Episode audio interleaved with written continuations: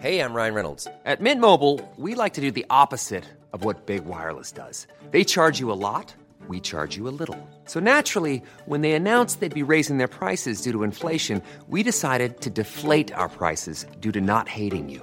That's right. We're cutting the price of Mint Unlimited from $30 a month to just $15 a month. Give it a try at mintmobile.com slash switch. $45 upfront for three months plus taxes and fees. Promo rate for new customers for limited time. Unlimited more than 40 gigabytes per month. Slows. Full terms at mintmobile.com.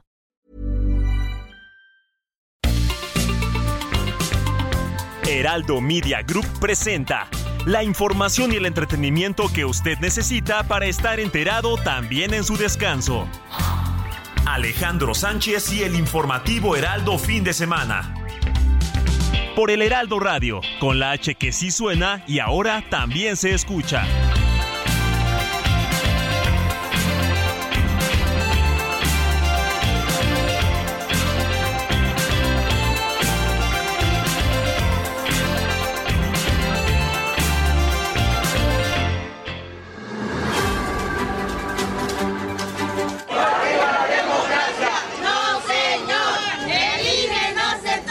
Tienen razón las autoridades de El Salvador, como las autoridades de Guatemala, de Colombia, de Venezuela.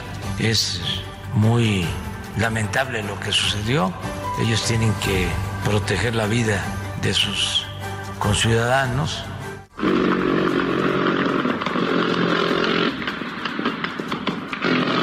El INAI está de pie.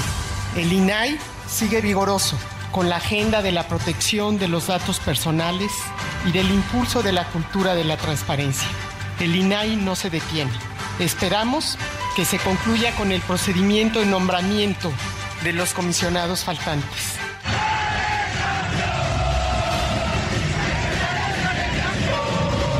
¿Cuándo se van a nombrar? ¿Sí saben cuándo? Cuando nosotros digamos, porque ahora nosotros somos la mayoría.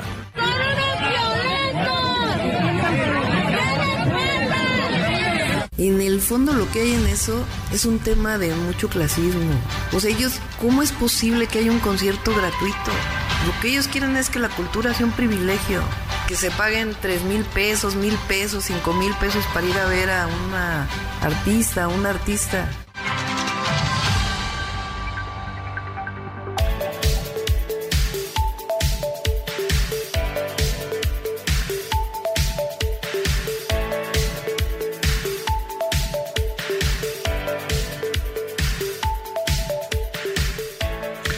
Buenos días, son las 7 de la mañana con dos minutos, hora del centro del país. Yo soy Alejandro Sánchez y a nombre de un equipo que trabaja desde anoche y durante la madrugada le venimos a informar sobre lo más relevante acontecido en las últimas horas en el ámbito nacional e internacional. Hay muchas noticias de gran, gran, gran interés que le vamos a tener de aquí hasta las 10 de la mañana. Recuerde que la primera hora estamos transmitiendo en vivo por la cabina de El Heraldo Radio que se ubica en Insurgente Sur 1271 para todo el país. Esto aquí en la Ciudad de México y a partir de las 8 de la mañana nos salimos de la cabina de radio para meternos al foro de televisión de El Heraldo Televisión, que si usted lo prefiere puede sintonizarnos por esa vía o si lo prefiere seguirse informando con nosotros a partir de esta frecuencia radiofónica, el 98.5 de FM en la ciudad y el Valle de México y en las distintas frecuencias radiofónicas a lo largo y ancho del país. Mi querida Moni Reyes, muy buenos días, ¿cómo estás? Muy bien, Alex. Hola, amigos. Qué gusto saludarlos esta mañana. Ya estamos a 15 de abril, quincena. Aguas. Qué rápido se nos van las semanas, los Regresan. meses y bueno, es el cuarto mes ya de el año donde se acerca la primavera y con ello pues los calores ya ya se perciben. No, ya tenemos la primavera. ya se Alex. siente el yo dije la primavera, dije sí, claro, estamos en primavera. ¿Tienes frío? Ya se acerca. No, fíjate que anduve unos días de descanso, la pasé muy bien, Qué así bueno. que venimos recargados, energetizados. para seguir trabajando como todos los días, mi querida Moni. Oye, digo aguas porque finalmente las vacaciones de Pascua pues ya concluyen mañana. Entonces algunos vacacionistas también van a andar regresando a sus lugares de origen. Por eso hay que... Definitivamente es uno de los periodos vacacionales incluso más largos de la historia de la Semana Santa y de Pascua, porque se juntó también con el último viernes previo a que los niños, los chavos salieran de vacaciones, con ese viernes en el que suelen hacer junta las autoridades educativas y entonces fueron más de 17 días. Claro, muy bueno. Así que para el pues, turismo. Pues para, el turismo, yo creo que para los papás pues tienen que sortearla porque a veces tienen una dinámica de que se despiertan temprano para la rutina de llevar a los hijos a la escuela, irse a trabajar y cuando los niños se quedan en la en, casa, que no hay quien los cuide, entonces tienes que inventarte distintas acciones ahí internas, actividades, llevarlos a algunas eh, actividades extracurriculares. O inclusive hasta el trabajo, luego se los andan llevando. Sí, tengo una amiga que trabaja en la administración pública, madre soltera con dos niños de 8, 10 años de edad y bueno, pues a veces tiene que terminar jalándolos con ella a la oficina. Por supuesto que qué bueno que en ese caso se puede, no en todos los casos se puede. También los papás, por supuesto, yo tengo amigos médicos que llevan a los chiquillos al consultorio.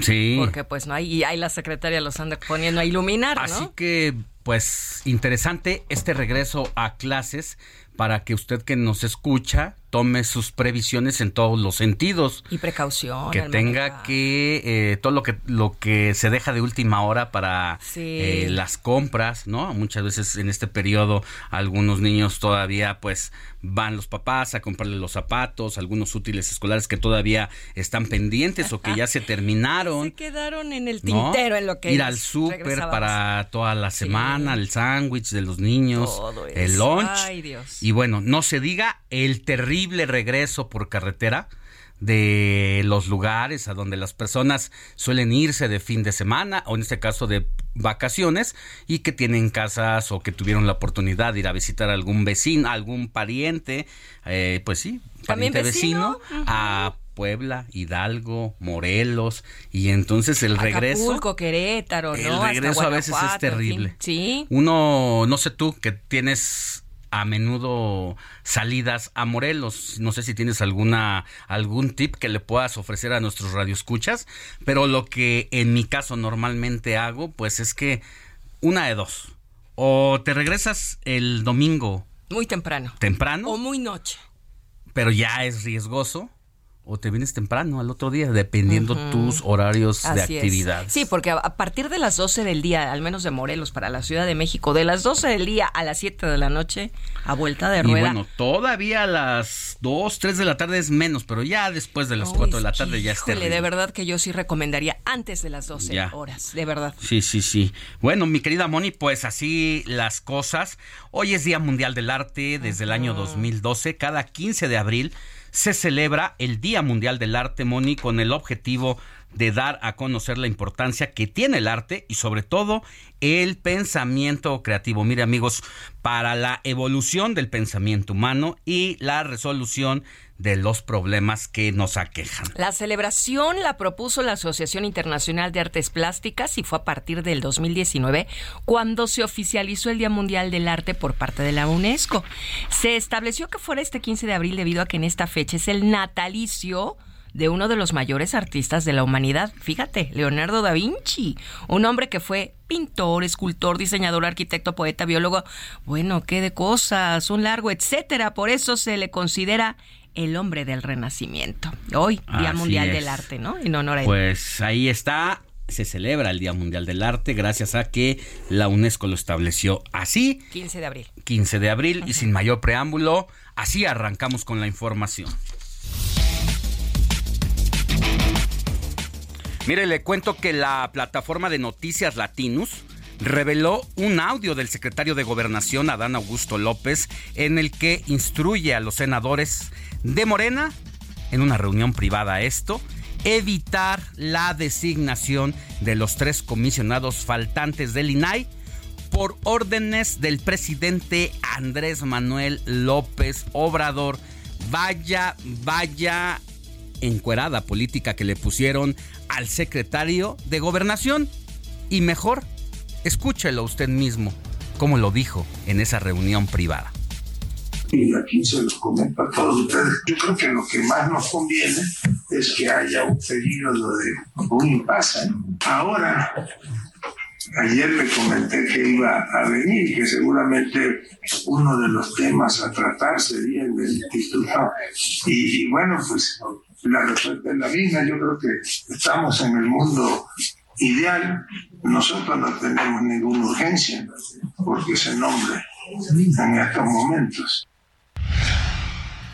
Mire, aquí en el informativo de fin de semana y en mi columna política contra las cuerdas que se publica de domingo a jueves en el Heraldo de México, algo así ya habíamos adelantado en donde decíamos que la inoperancia del Instituto Nacional de Acceso a la Información era parte de un plan en la que el presidente de la República junto con el presidente del Senado, Ricardo Monreal, pues se habían puesto de acuerdo precisamente para sacar adelante los dos nombramientos en la recta final del el periodo.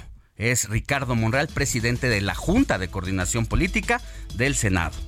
Ellos pues se pusieron de acuerdo, él hizo que se sacaron los nombramientos Ricardo Monreal y el presidente pues hizo que los vetó. En la puerta estaba la salida de un comisionado más, Francisco Acuña, a quien tuvimos aquí en entrevista, y dijo, bueno, pues mi salida nos va a dejar en la inoperancia.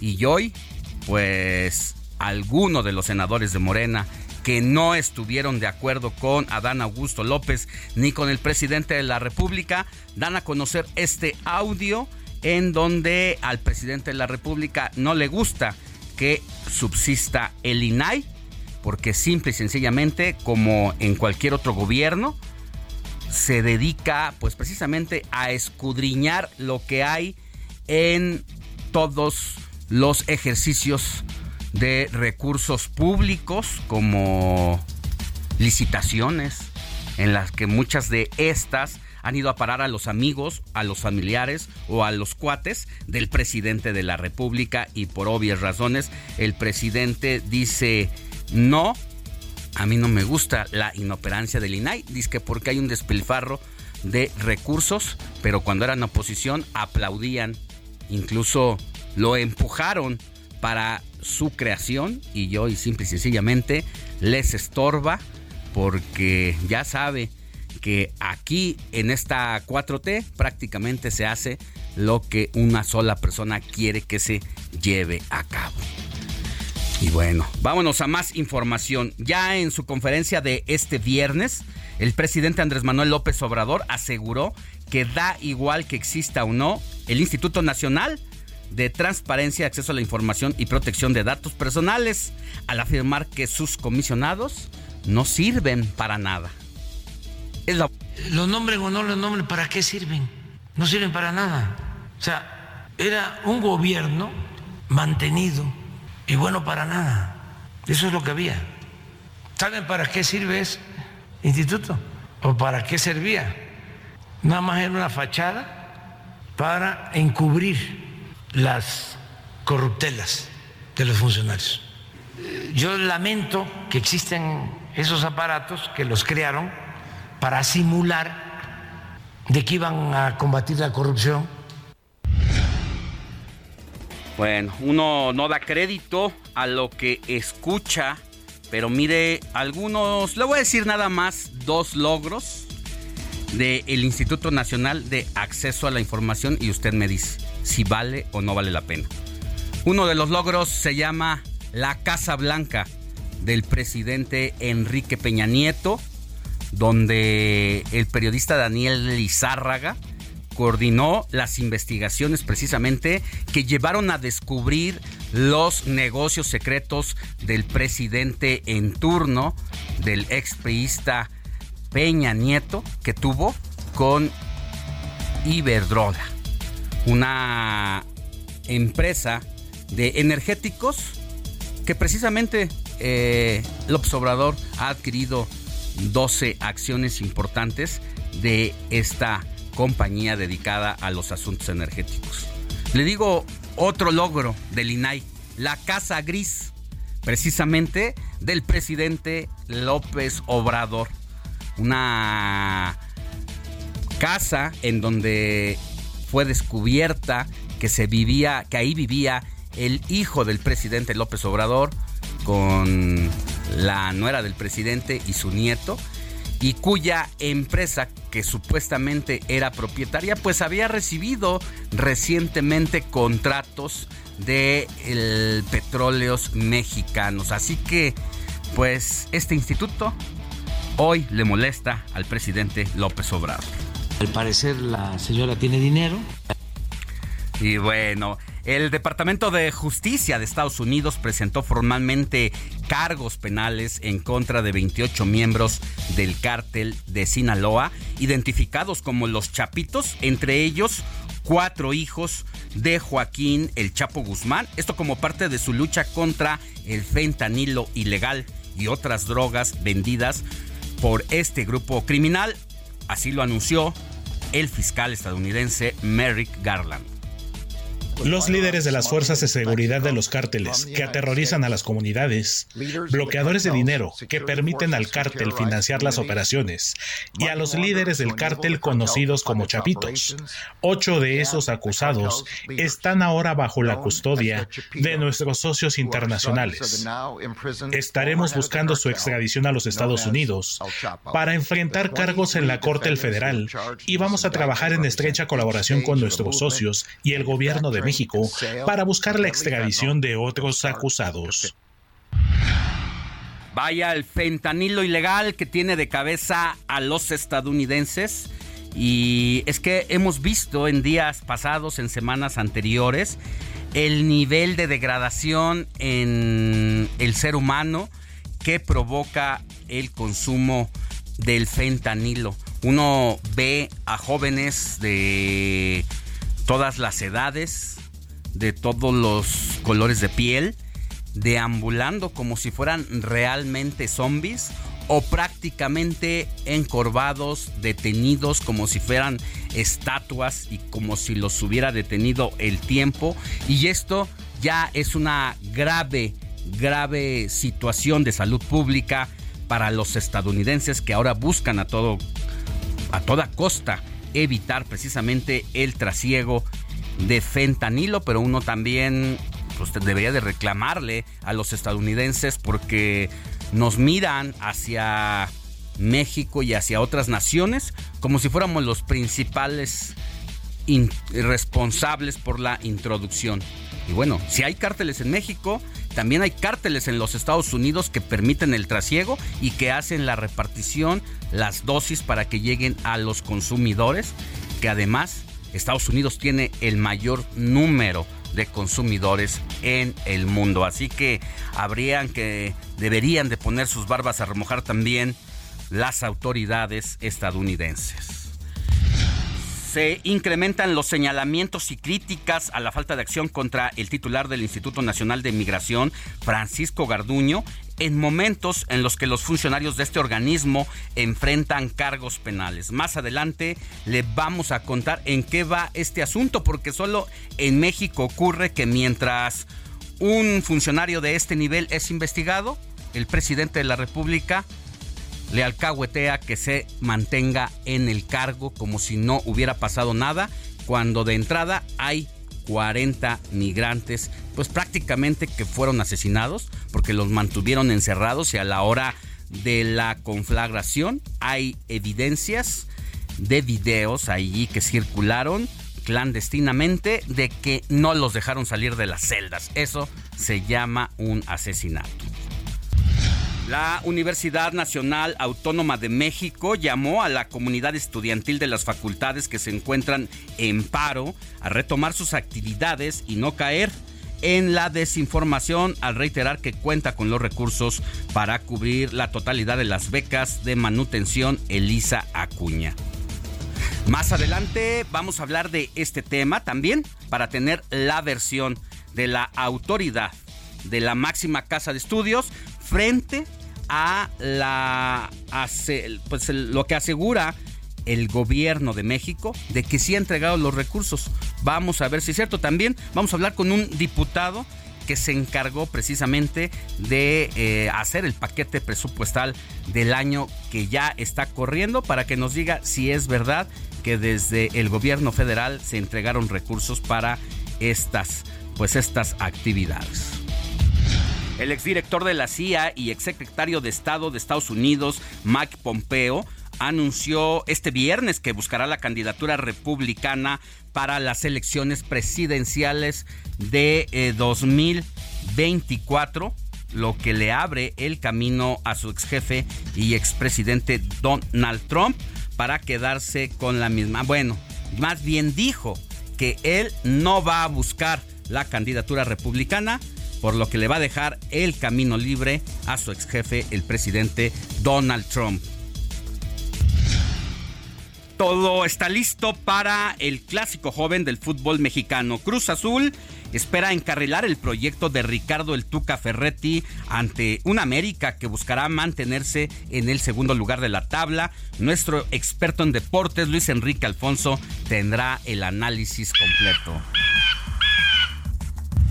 Uno de los procedimientos estéticos más solicitados es el de la liposucción. Pero ¿es posible que se lleve a cabo sin cortes? Va a haber, va a haber los avances de la tecnología porque más adelante el doctor Porfirio Castillo, uno de los cirujanos más importantes del país, nos va a explicar a detalle y resolver todas nuestras dudas. La película de Mario Bros rompió récord de taquilla a nivel mundial y se posiciona como la adaptación de videojuegos más grandes de la historia. En unos momentos también analizaremos cuál, cuál ha sido el factor determinante de este éxito cinematográfico.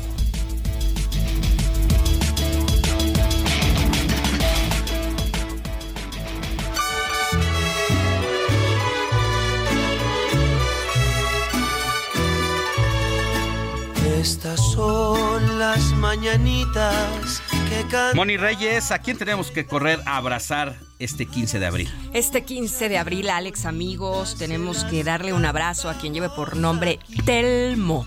Sí, Telmo.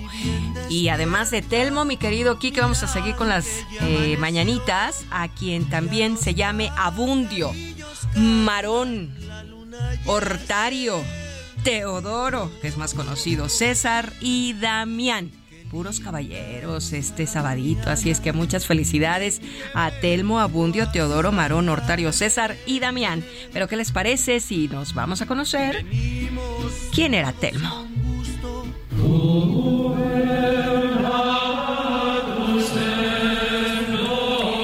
Telmo es un nombre masculino de origen germano. Su significado es aquel que protege. Nació en el año 1190 y fue hijo de una familia pudiente. Pudo estudiar en la Universidad de Palencia. Tras esta experiencia, sintió la vocación sacerdotal y fue ordenado durante el nombramiento de Telmo como deán. Un tropiezo de su caballo lo mandó al fango bajo las risas y burlas de los espectadores, y esto fue lo que lo motivó a ingresar en un convento. Lejos de la sociedad, su capacidad como orador le valió para ser nombrado confesor del rey San Fernando III de Castilla.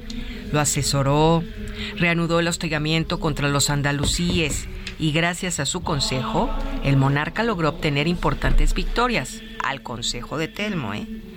Telmo decidió evangelizar en Galicia y Asturias tras las mencionadas contiendas, y en esos años obró muchos milagros ayudando a marineros y pescadores a regresar a su puerto.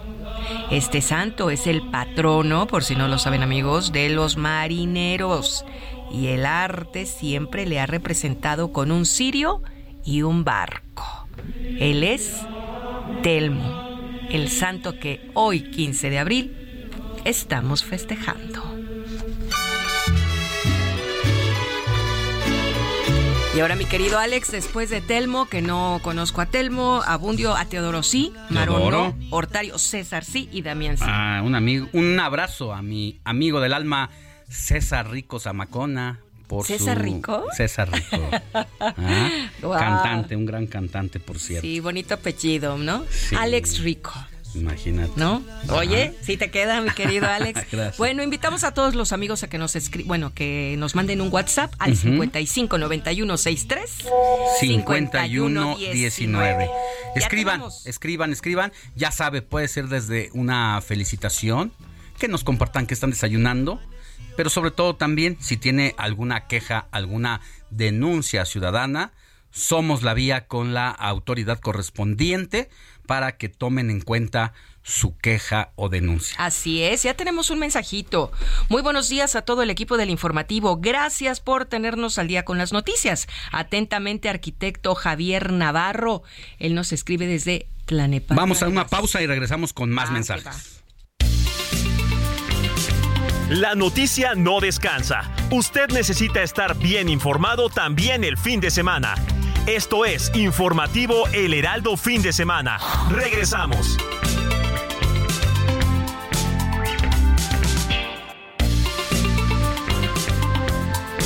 Siga en sintonía con la noticia. Alejandro Sánchez y el Informativo Heraldo Fin de Semana. Continuamos.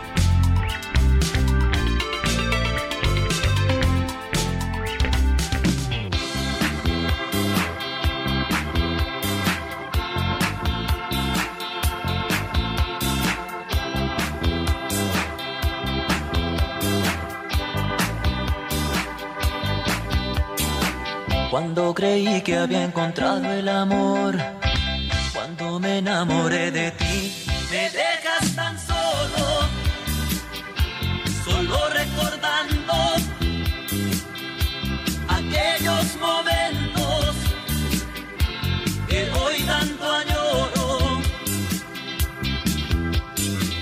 Dijiste que pronto ibas a regresar, que jamás me ibas a olvidar. Y sigo esperando. Te estoy extrañando, no puedo evitarlo, pero estoy pensando que solo fue una fantasía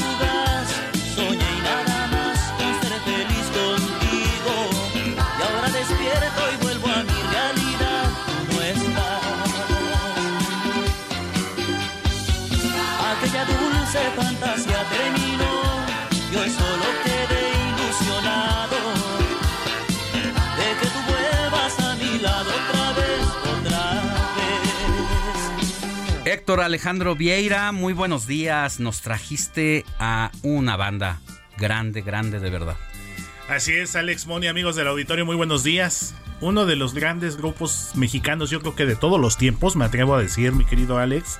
Los Bookies, liderados durante muchos años por su fundador, vocalista Marco Antonio Solís. De hecho, él, su hermano Francisco Javier Solís, fueron quienes empezaron este proyecto a, a inicios de la década de los 70, donde empezaron a hacer sus pininos en la música. Su primer éxito, me costó trabajo, debo de confesarlo, mi Alex, escoger el tema de hoy, aunque ahorita voy a explicar por qué escogí este tema de mi fantasía. Su primer éxito fue uno titulado Falso Amor. Estamos hablando de 1976-77 aproximadamente, dentro de este movimiento que se le conoce como los sonidos del ayer, con agrupaciones de varias partes del mundo como los terrícolas de Venezuela, los Ángeles Negros, los Bríos, la Revolución de Emiliano Zapata. Los Bookies empezaron dentro de este movimiento con este tema titulado Falso Amor y ahorita estamos escuchando a Alex Moni Mi Fantasía y por qué lo estamos haciendo, por qué lo elegimos el día de hoy, porque fue precisamente en abril de 1984 cuando estrenaron este disco titulado también Mi Fantasía, del cual se desprende este tema, el tema principal, compuesto precisamente por Marco Antonio Solís, quien, bueno, ya posteriormente tuvo y tiene hasta la fecha una exitosísima carrera ya como solista y que, bueno, recientemente también anunciaron ahí una gira eh, de reencuentro con los Bookies, que la cual va a ser por decirlo de esta manera, como una gira especial por aniversario de la, de la agrupación. Pero bueno, Marco Antonio Solís sigue su carrera en solitario. ¿Y qué te puedo decir, Alex? Una infinidad de éxitos, que de hecho ahorita DJ Kike ya nos puso otro que también es un rolón, dirían los chavos. Fíjate, eh, la verdad es que agradezco que hayas traído a las efemérides musicales a la banda de eh, Marco Antonio eh, Solís, los Bookies, porque sí es considerada incluso por especialistas de la música, bandas internacionales, como unos fuera de serie. Totalmente. Incluso Moni decías que hay una, decíamos, hay una serie documental que precisamente retrata la vida de Marco Antonio Muñiz y todo lo que tiene que ver con lo grande que son, dónde la podemos ver, desde cuándo eh, es salió. la docuserie. Docuserie. Se llama docuserie de Marco Antonio Solís y debutó el año pasado a través de Prime Video. Prime Video con todo lo que es la familia eh, Solís, los hermanos, los primos y bueno, esto se puede ver a través del catálogo de Prime Video para que pues ahí está disponible la, la docuserie y bueno, pues nos habla precisamente desde los inicios hasta parte de lo que ha hecho actualmente de, de este grupo mexicano de Los Bookies. Sí, y sobre todo de Marco Antonio, que es uno de los cantautores más relevantes de la historia de la música mexicana. ¿Y qué me dices como compositor, Alex? Extraordinario compositor con temas que incluso han sido reconocidos por otros artistas como Enrique Iglesias, como Ana Bárbara. Eh, como la Marisela. cantante chi- chilena Mon Laferte, Marisela, que de hecho fue pareja suya justamente, Marisela, y hay otra cantante que bueno, ya no se mantiene tan activa como lo fue Beatriz Adriana. Beatriz Adriana fue de su hecho, esposa, fue su ¿no? primera esposa. Exactamente. Y se divorcia de ella. Para- Que de hecho con Beatriz Adriana cantó un tema a dueto Lo recuerdo. que vuelva se llama. Allá en la década de los sido 80. ayer. Exactamente, mi Alex. Qué buena memoria tenemos, no cabe Sí, duda, mi sí, Alex. Y con Marisela cantó el otro que es el de la pareja ideal, Ah. La clásico pareja de la, ideal. La de la década de los 80. claro. Una década de los 80 que fue precisamente eh, muy destacada por algunos duetos interesantes. Justo ahorita lo que comentábamos, Alex Moni, Marco Antonio Solís con Beatriz Adrián- Adriana, eh, con Marisela, algunos otros que recuerdo, por ejemplo, Joan Sebastián, a propósito, lamentablemente, Con pues de la muerte de su hijo Julián el domingo Ay, sí. pasado. Joan Sebastián con Alberto Vázquez, con Pero las también con famosas Maribel, ¿no? maracas. Maribel Guardia, que Con de hecho, bueno, fue el que platicamos la semana pasada Sí. de la telenovela Tú y yo. eh, algunos otros duetos reconocidos. José José con José Feliciano, por ella. Mm. Julio Iglesias con Pedro Vargas, un, un tema de 1985 titulado Felicidades. O sea que la década de los Sí. 80 fue muy buena De en materia de duetos. Eh, de duetos y también de la música en español, sin lugar a dudas, no solamente en el ámbito grupero, sino pues el rock en tu idioma, por ejemplo. Los En español, ochentas es la neta. marcaron La balada. La verdad es que muchos nos quedamos sí. ahí atorados en, Pues yo en estoy la década de los atoradísima 80s. todavía. Fíjate que a, a ver si después platicamos. Estos días que estuve de descanso, me junté con mi sobrino de 21 años. Es impresionante el mundo en el que están metidos los chavos, ahora musical. Y yo lo platicaba con él precisamente un poco de los corridos. Y lo que saco a conclusión es que desde los Tigres del Norte, por ejemplo, de los 70s, hasta los corridos, pues te iba a decir actuales, pero no, por lo menos de hace dos años, incluyendo las bandas sinaloenses, prácticamente eh, fueron, sí fueron evolucionando, pero digamos que mantuvieron el mismo tono, el mismo ritmo. Lo que está ocurriendo en el último año para acá es un antes y un después. No hay comparación. Hay incluso un nuevo género musical de que ahora está sonando demasiado. Es más, con mi sobrino en su mundo y en el mundo de estos jovencitos, Bad Bunny incluso ya está sonando viejo. Nada más para que veas lo rapidísimo que es Que vamos la, evolución. Antes un cover, ¿cuántos años? Uh. Hasta dos años podía durar en, como fue el Y caso con de Luis éxito, Miguel, y con éxito. en éxito. Claro. Hoy las cosas cambian en dos meses. Hay un cantante por ahí que se llama Peso Pluma y que está haciendo La está rompiendo. Está revelación. haciendo ruido, Le ¿eh? está haciendo ruido y está alcanzando a Bad Bunny. Así te lo digo. Así tal cual. Yo apenas digo, no, la verdad, yo no he tenido la oportunidad de escuchar a este joven peso pluma. Yo cuando lo escuché dije, están hablando de boxeo. ¿ok? Es que Pero algo que así. está rompiendo, así como No, en su está momento el fenómeno Bad Bunny. Que de hecho se presentó anoche en el festival Coachella. Bad Bunny. Y dicen que fue muy exitosa su presentación. Entonces, bien lo dices, Alex, la evolución de la música ha ido, pero a un paso vertiginoso. Porque antes, a comparación de los artistas, bueno, o sea, a comparación de los artistas de antes, Alex Money, había que esperar el siguiente LP de larga duración, como se le conocía. Ahora ya por Y te plataforma dabas el lujo de estrenan. este, bueno, de hecho Bad Bunny lo intentó hacer, por eso me llama la atención que haya regresado porque como recordarás, después de que vino al Estadio Azteca Sí. aquí Ajá, en correcto, México, noviembre. había dicho que era su última gira y que se iba a dar un año sabático. Justamente. Entonces ahora que yo estaba platicando con estos jovencitos y él y algunos primos amigos, eh, decían, no, es que ahora no nos importa, o sea, porque cada dos meses está habiendo gente que usa el YouTube y se dan a conocer. Y ya no, ya no tienen que, ya no son... Ya no se hacen promoción los nuevos Y a- al mismo tiempo, ya las, las disqueras ya no llevan las carreras de los Justamente era lo que te iba a las, las ya no ya no marcan la pauta No. Claro. ahora se la marcan a las Sí. a las disqueras y han hecho tan buenas me enseñaba algunas canciones de otro grupo de un dueto que son gemelos dice mira por ejemplo este chavo que está sonando aquí es mi amigo de la prepa dice y desde la prepa ya tocaba pero se animó ahora con su hermano mayor que es productor y entre los tres la están haciendo y, y ya tienen mil millones de reproducciones Vistas y y ya generan, ya, ya monetizan bastante. bien. Entonces, a ver si luego echamos un, un clavado la otra semana. Un bloquecito musical. de, De lo nuevo. analizando, claro. Invitamos a, invitamos a Diego, Claro. ¿no? a Exactamente. Diego Iván. El buen Diego González, Iván con su zona random. zona- Con su zona random. Para, Que nos pero- hable de esto. Pero sí, sí, sí. La verdad es que vale la pena, incluso por cultura general, estar informados de Por lo que está pasando. Y de ciertas edades tenemos que estar actualizados, Alex, porque si no, nos vamos quedando rezagados. Y mira, mucha de la narrativa que cuentan los chavos, eh, sí hay romanticismo, pero cada vez es menos. Hay una realidad de, urbana de lo que está ocurriendo en las calles, de violencia, de, de narcocorridos y eh, muchos mayores como uno a veces los juzga. Pero la verdad es que también no puedes juzgar a unos chavos que lo único que están haciendo es narrar lo que les Ha tocado. ha tocado. Lo que les está. Y puede molestarnos, pero pues es lo que están viviendo ellos. ¿no? Claro. Decía un amigo mío, Juan Pablo Meneses, son la generación Bang.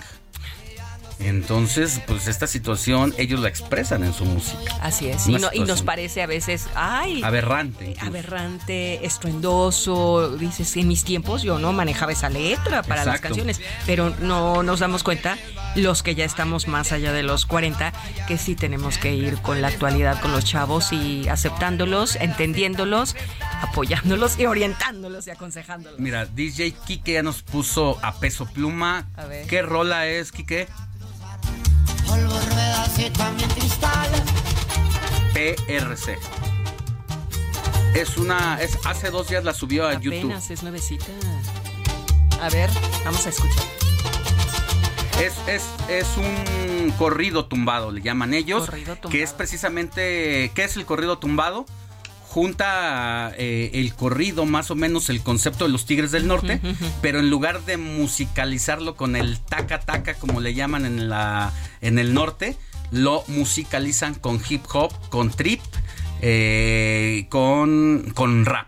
Esta, pues es una Mezcla. música, una mezcolanza nueva que está generando todo. un Pero se oye bien, ¿eh? No se oye mal. La verdad es que yo lo cuando de constante escuché... que lo estoy escuchando. No soy tan mal. No, ahorita, te voy a poner una de las mejores de las que me gustan a mí de, de él y vas a ver que no se escucha nada mal. No, pues ahora sí que a experimentar Bueno. con nuevos Todo géneros, esto- mi Ale. Todo esto a partir de lo que ocurrió en los ochentas, de lo grande que fueron Los Bookies. los Bookies, el honor que merece y un Totalmente. poco pues platicando de la realidad actual. Que a eso nos lleva siempre tu sección, mi querido. Empezamos con unos, terminamos con Terminamos con otros. Y literal nos quedamos picados. Un repaso. Está bonito es. para todo el público que nos está escuchando y que nos está escribiendo al 5591 6351 19. Ya tenemos mensajitos al ratito. Bueno, ahora volvemos, mi querida Moni. Claro. Mi querido Héctor Alejandro Vieira. Muchas gracias. A ustedes, mi Alex, y mañana tenemos algunas sorpresitas. Bueno. Musicalmente hablando para el domingo. Va a estar también movidito el asunto. Bueno, gracias, Héctor. Estamos pendientes, Alemón, y muchas gracias. Sigue Alejandro Sánchez en Twitter, arroba Alex Sánchez MX.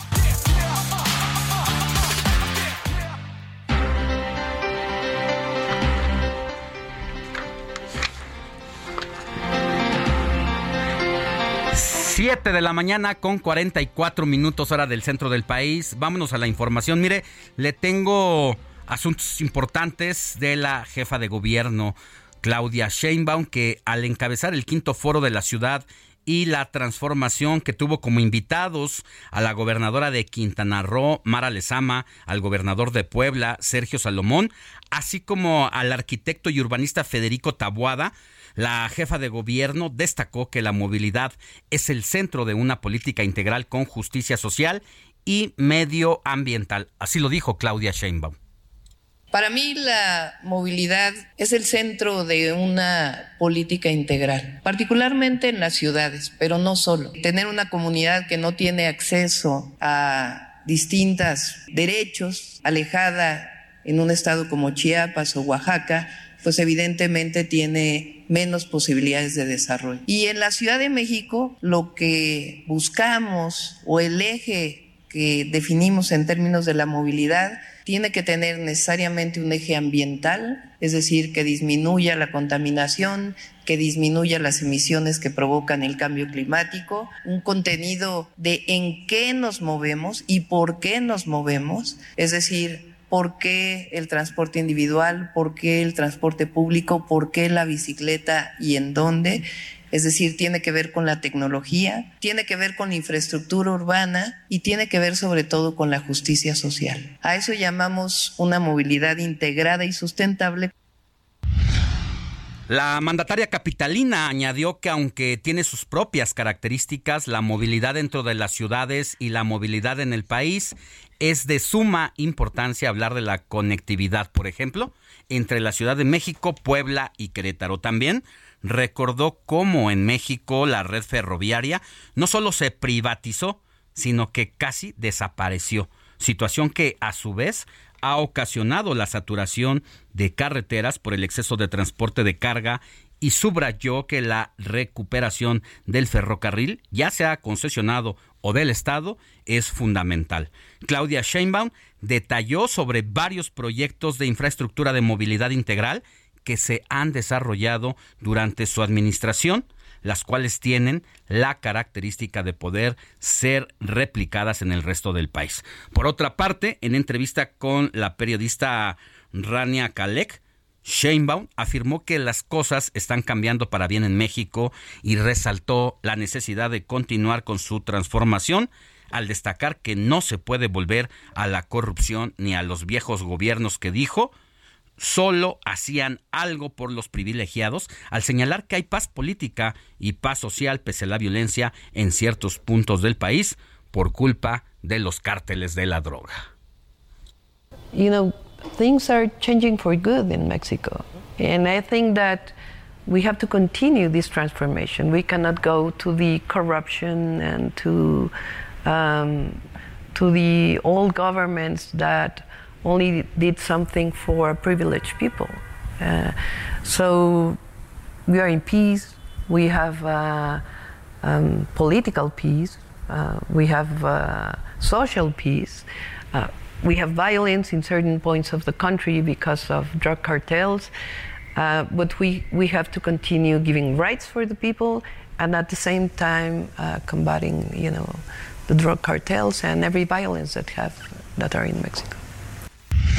Sí, así la funcionaria capitalina. No recuerdo en otra ocasión si ya haya hecho algunas declaraciones en inglés, pero ahí está la jefa de gobierno mostrándonos que es bilingüe y que puede dar entrevistas en otro idioma que es el inglés.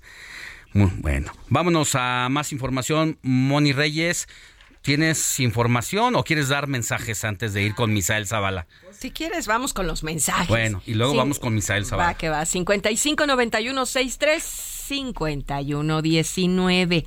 Bueno, pues aquí nos escribe nuestro amigo desde San Diego. Nos dice, muy buenos días. Alex, bienvenido. Hola, Moni, Robert y a todo el staff. Nos castigaron la semana pasada, dice. No, no, no sé por qué lo comenta, pero pues aquí estábamos nosotros transmitiendo. Alex no, pero Héctor Prieira sí. Aquí estamos como siempre. Seguimos con frío. Muchos saludos también a ustedes.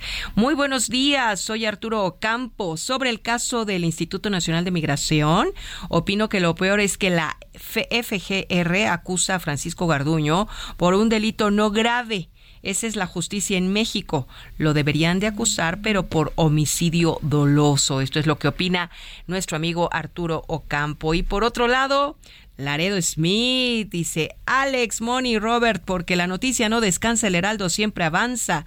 Presente desde McAllen, Texas, a través del 91.7 de FM. También nos escribe Lupita Reyes desde Ameca, Meca, y nos dice, muy buenos días a todo el equipo del informativo, sábado y domingo, no me lo pierdo, me levanto desde tempranito para poder sintonizarlos y enterarme de las noticias más importantes y así vivir bien este fin de semana. Pues mi querida Lupita Reyes, vives en la zona de los volcanes. Qué delicia, ¿no? Al iniciar el día siempre está con una vista de ensueño. Bueno, y gracias por la recepción, sí. Nos tomamos unos días de vacaciones no sé si merecidamente, pero muy merecidas. obligatorio sí. O merecidas también, mi querido Alex. Y bueno, pues, ¿qué te parece? ¿Vamos a escuchar más información? Vámonos a la información. Claro. Misael Zavala trae noticias. Trae noticias sobre la Agencia de Noticias del Estado Mexicano, Notimex. Adelante.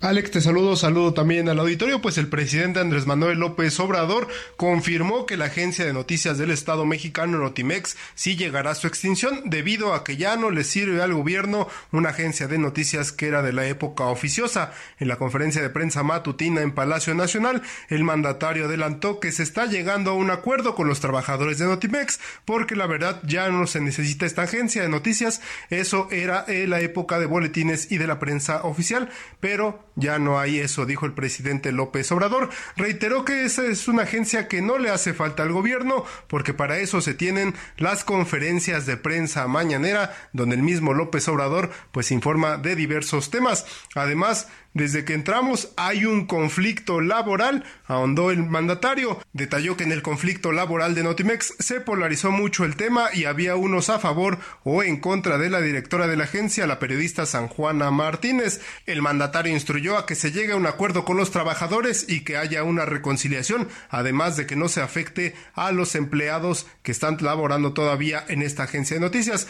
Ayer el presidente de la Junta de Coordinación Política del Senado, Ricardo Monreal, pues había adelantado Alejandro que se alista una iniciativa del gobierno federal para extinguir la agencia de noticias del Estado mexicano, Notimex, después de 55 años de vigencia. Alejandro, hasta aquí la información.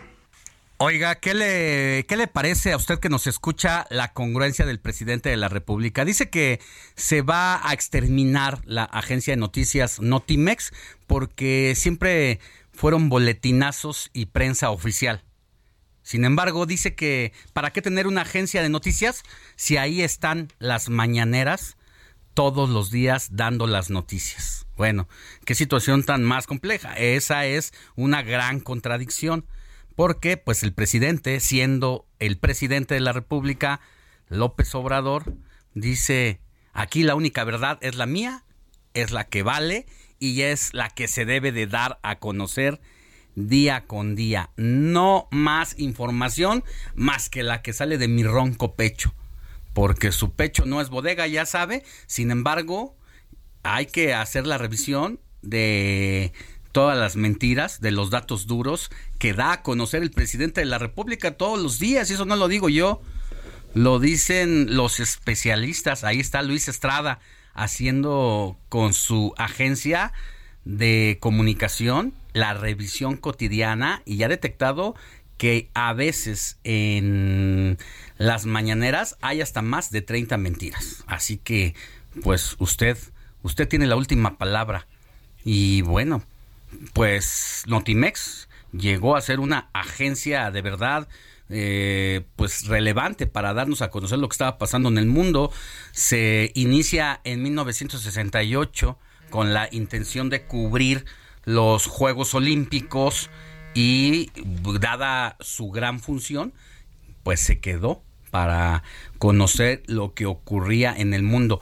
Y muchos dicen, no, pues es que ya no era necesario. Yo creo que en un mundo donde hay información y, la información abundante genera mucha desinformación, pues creo que la agencia de noticias tenía razón de ser. Mi querida Moni, ya nos vamos. Ya nos vamos, pero a la tele. A la televisión. Y, también seguimos aquí. Claro, a través del canal 8.1 de televisión abierta. Mi querida Moni. El tele 559163 5119 para que nos sigan escribiendo, Alex. Ahí está. Ahí estamos. Volvemos en unos segundos. Claro que sí.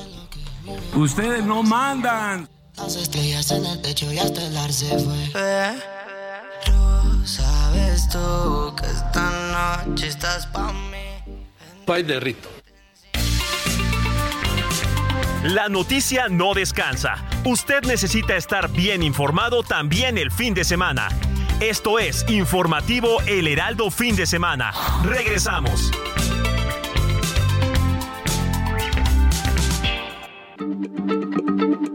Heraldo Radio, la H se lee, se comparte, se ve y ahora también se escucha.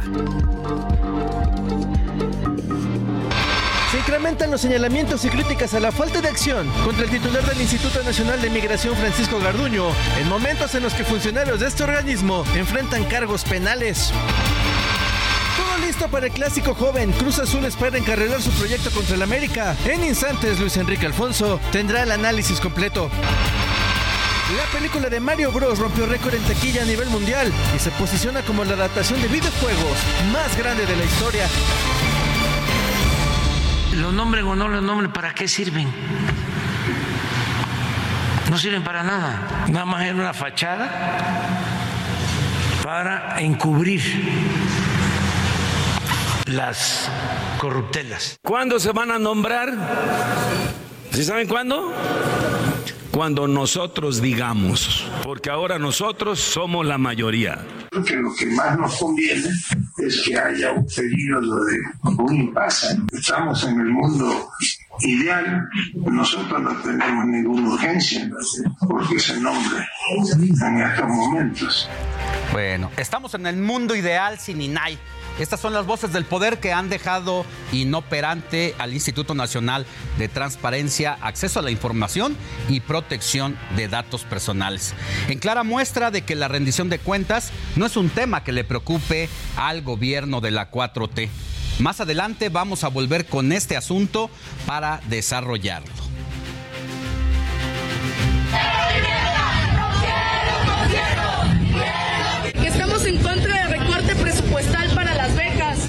Pues está feo, la verdad, eh, que pues tengan que tomar este tipo de acciones y que los principales afectados seamos nosotros eh, no, no me parece bien y no me parece correcto, la verdad. Muchos estudiantes pasamos por muchas dificultades económicas, tanto para pasajes o materiales de la escuela o para prácticas, para servicio social. Entonces, de alguna u otra forma nos limitaría y también nos estaría atrasando para pues, nuestra vida académica. Eso es algo difícil hablar directamente porque las cosas no son muy claras, tendrían que ser las, las cosas un poco más abiertas, públicas y de ahí ya tomar es lo que realmente pasa. ¿no? Y estas, estas son las voces de estudiantes de la Universidad Nacional Autónoma de México quienes exigen de una u otra forma el pago de la beca de manutención Elisa Acuña, ya que en el presupuesto de egresos de la Federación de 2023 no se asignaron recursos para dicho programa.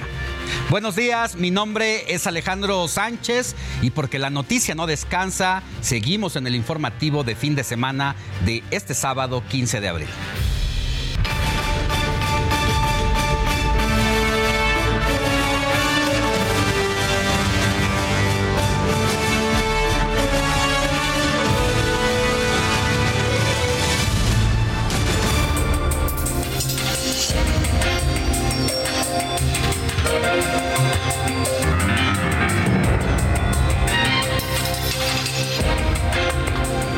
Y bueno, durante la semana, una parte de la Universidad Nacional Autónoma de México entró en conflicto debido a los recortes de la Secretaría de Educación Pública al presupuesto de las becas de manutención Elisa Acuña.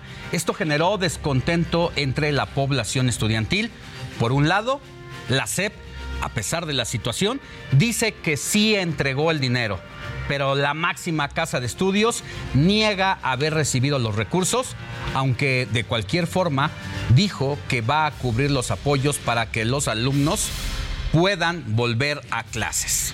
Pero mire, la importancia de esta beca radica en que la máxima casa de estudios beneficia a 110 mil estudiantes quienes la usan para su titulación, manutención, servicio social, tesis o incluso para estudiar en otro estado o país.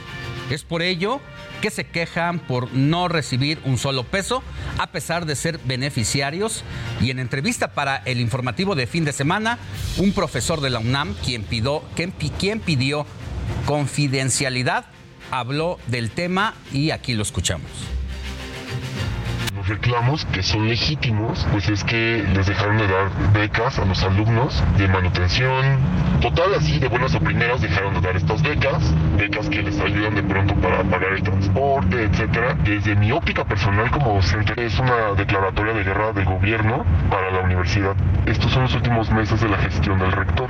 Y ahorita con lo que ha pasado últimamente y que rectoría se ha pronunciado y ha este, condenado enérgicamente un chorro cosas del gobierno, etcétera. La verdad es que a mí no me extrañaría que se trate de una hay un rollo gubernamental contra la universidad que además se suma también con un rollo, pero este es rollo docente, docente administrativo, porque pues resulta que de alguna manera nos están metiendo a los profesores o a los docentes, los académicos, el contrato colectivo.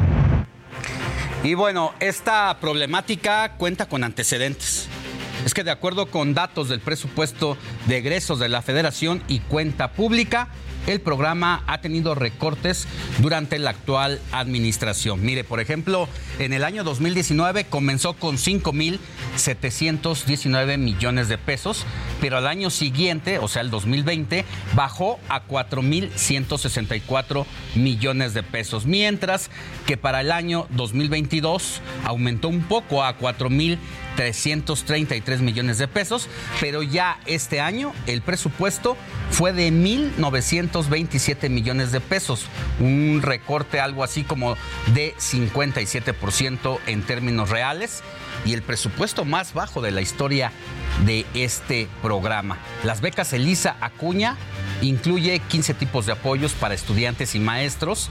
Además, se reparte entre diferentes instituciones educativas como la UNAM, el Politécnico Nacional, la Universidad Autónoma Metropolitana, la UAM, entre otras casas de estudio de nivel superior. Y para hablar del tema, agradezco que nos haya tomado la llamada al diputado federal del PAN, Héctor Saúl Telles, quien además es secretario de la Comisión de Presupuesto y Cuenta Pública. Querido diputado, muy buen día. ¿Cómo estás? Gusto tenerte aquí con nosotros. Hola Alejandro, muy buenos días. Contento de estar contigo, con todo tu auditorio. Pues estamos haciendo una revisión y quién mejor que tú, diputado, que has estado precisamente ya desde pues algunos presupuestos en la negociación de los recursos públicos, en este caso para las casas máximas de estudio de licenciatura y que queremos que nos digas si es un mito, es una realidad, pero bueno, los datos ahí están sobre el importante recorte que ha tenido esta beca y que por eso la movilización de alumnos en los últimos días. Claro que sí, Alejandro, pues muy justificada la movilización de todos los estudiantes universitarios, porque en efecto este grupo de becas denominado Elisa Acuña, en, que nació en el año 2020, 2019, Alejandro, con este nuevo gobierno, digamos, eh, aglomera todas las becas eh, para los estudiantes universitarios para manutención, para servicio social, para movilidad internacional e incluso para su titulación. Y se encuentran agregadas en estas becas eh, universidades como la propia UNAM, el Instituto Politécnico Nacional, la UAM y los estudiantes incluso del Instituto Nacional de Antropología e Historia. Y pues bueno, cualquier otra institución de educación superior. Y en efecto, el recorte que ha sufrido el programa de becas Elisa Acuña con la llegada de este nuevo gobierno del presidente López Obrador, ha hecho un recorte muy agresivo a los recursos de las becas, que hoy podemos decirte que se ha recortado prácticamente el 83% de lo que recibían en el año 2018. Es decir, eh, que cuando llega este gobierno comienza a haber recortes, como bien lo mencionabas en el contexto, eh, y año con año se vienen haciendo los recortes. Tan es así que ya ha habido un recorte muy agresivo de por lo menos menos 9.287 millones de pesos. Es decir, que para el año 2023 se presupuestó eh, eh, en el presupuesto de egresos de la federación para este rubro de las becas Elisa Acuña en 1.927 millones, el monto más bajo desde que existe este grupo de becas Elisa Acuña. Y, bueno, lo más lamentable es ahora conocer que parece ser que lo que se aprueba en la Cámara de Diputados, Alejandro, a veces no es respetado. Y eh, nos sorprende que en el año 2022, eh, a través de una acceso, una solicitud de acceso a información, hablando del INAI, que es otro contexto, pues se, nos hayamos enterado que en el modificado del presupuesto durante el año 2022 se haya informado que hubo cero pesos. Esperemos que para este año 2023 esa misma modificación y esas facultades discrecionales que tiene el Poder Ejecutivo no haya vuelto a dejar en cero pesos a las becas Elisa Acuña, Alejandro. A ver, diputado, eh, es decir, en el 2022 sí se aprobó parte de un presupuesto para la beca Elisa Acuña, pero se por una decisión del gobierno federal al final de cuentas no se ejerció. Eso es lo que eh, nos dices. Sí, parece ser, y todo indica que a través de una solicitud de información, de un medio de información, para conocer precisamente los recursos del año 2022, Alejandro, los recursos de estas becas Elisa Acuña, eh, para saber cómo se había ejercido ese presupuesto, te quiero comentar que desde la Cámara de Diputados se le aprobaron recursos por 4.333 millones de pesos. Y la sorpresa es que esta solicitud de información eh, que da la SEP dice que el programa durante el año 2022, en el modificado de las facultades exclusivas que tiene el Ejecutivo de modificar el presupuesto a su antojo, pues dice que hubo cero pesos. Entonces, eso es grave. Eh, tenemos que investigar más para ver qué sucedió con esos recursos. Pero lo que es palpable es que los recursos no están llegando a los estudiantes. Tan es así que la movilización pues ya se está llevando a cabo y la propia UNAM ha dicho que va a tener que cubrir estos recursos de las becas para no transgredir los derechos de estos estudiantes, cubrirlos con la Fundación UNAM. Entonces, para el año 2023, por otro lado, Alejandro, sí se aprobaron 1.927 millones de pesos, el monto más bajo, vuelvo a repetir, para las becas Elisa Acuña, y esperemos que en el informe que tendrá que rendir la Secretaría de Hacienda en el primer informe trimestral, que estará a unos días de informarlo, veamos si no hubo otra modificación al presupuesto de las becas. Ahora, más allá de que es muy importante saber qué pasó en 2022 con estos recursos que debieron haberse canalizado a la beca Lisa Cuña, más allá de que eso va a estar pendiente en la revisión y supongo que en la Auditoría Superior de la Federación va a ser un objetivo que debe de resolverse y que ustedes los diputados pues no van a soltar, eh, no van a quitar el dedo del renglón. Eso respecto al 2022 que va a estar pendiente. Respecto al 2023 es una verdad a medias entonces la que declara la Secretaría de Educación Pública donde dice, no, sí hay recursos para esta beca. Sin embargo, es, una, es un recursos muy limitados respecto a lo que ocurrió desde el año 2020 para un número importante, no solamente de estudiantes, sino también investigadores. Sí, en efecto, como bien lo mencionas, eh, nosotros vamos a dar seguimiento eh, a qué pasó con los recursos del año 2022, porque los reportes que da la Secretaría de Hacienda en los informes trimestrales hablan de que incluso se ejerció una parte del recurso, pero hubo un subejercicio de 51%, es decir, de 2.203 millones de pesos que no se ejercieron en el programa de becas Elisa Cuña. Entonces, como, como podrás ver, Alejandro, hay contradicciones de la propia Secretaría de Educación Pública con eh, el informe que da de los recursos ejercidos de este rubro, con los informes que da la propia Secretaría de Hacienda y Crédito Público, en donde dice que sí hubo ejercicio, pero hubo eh, además eh, un subejercicio, es decir, sí se ejerció, pero no se ejerció todo, lo cual también es igualmente de grave. Entonces,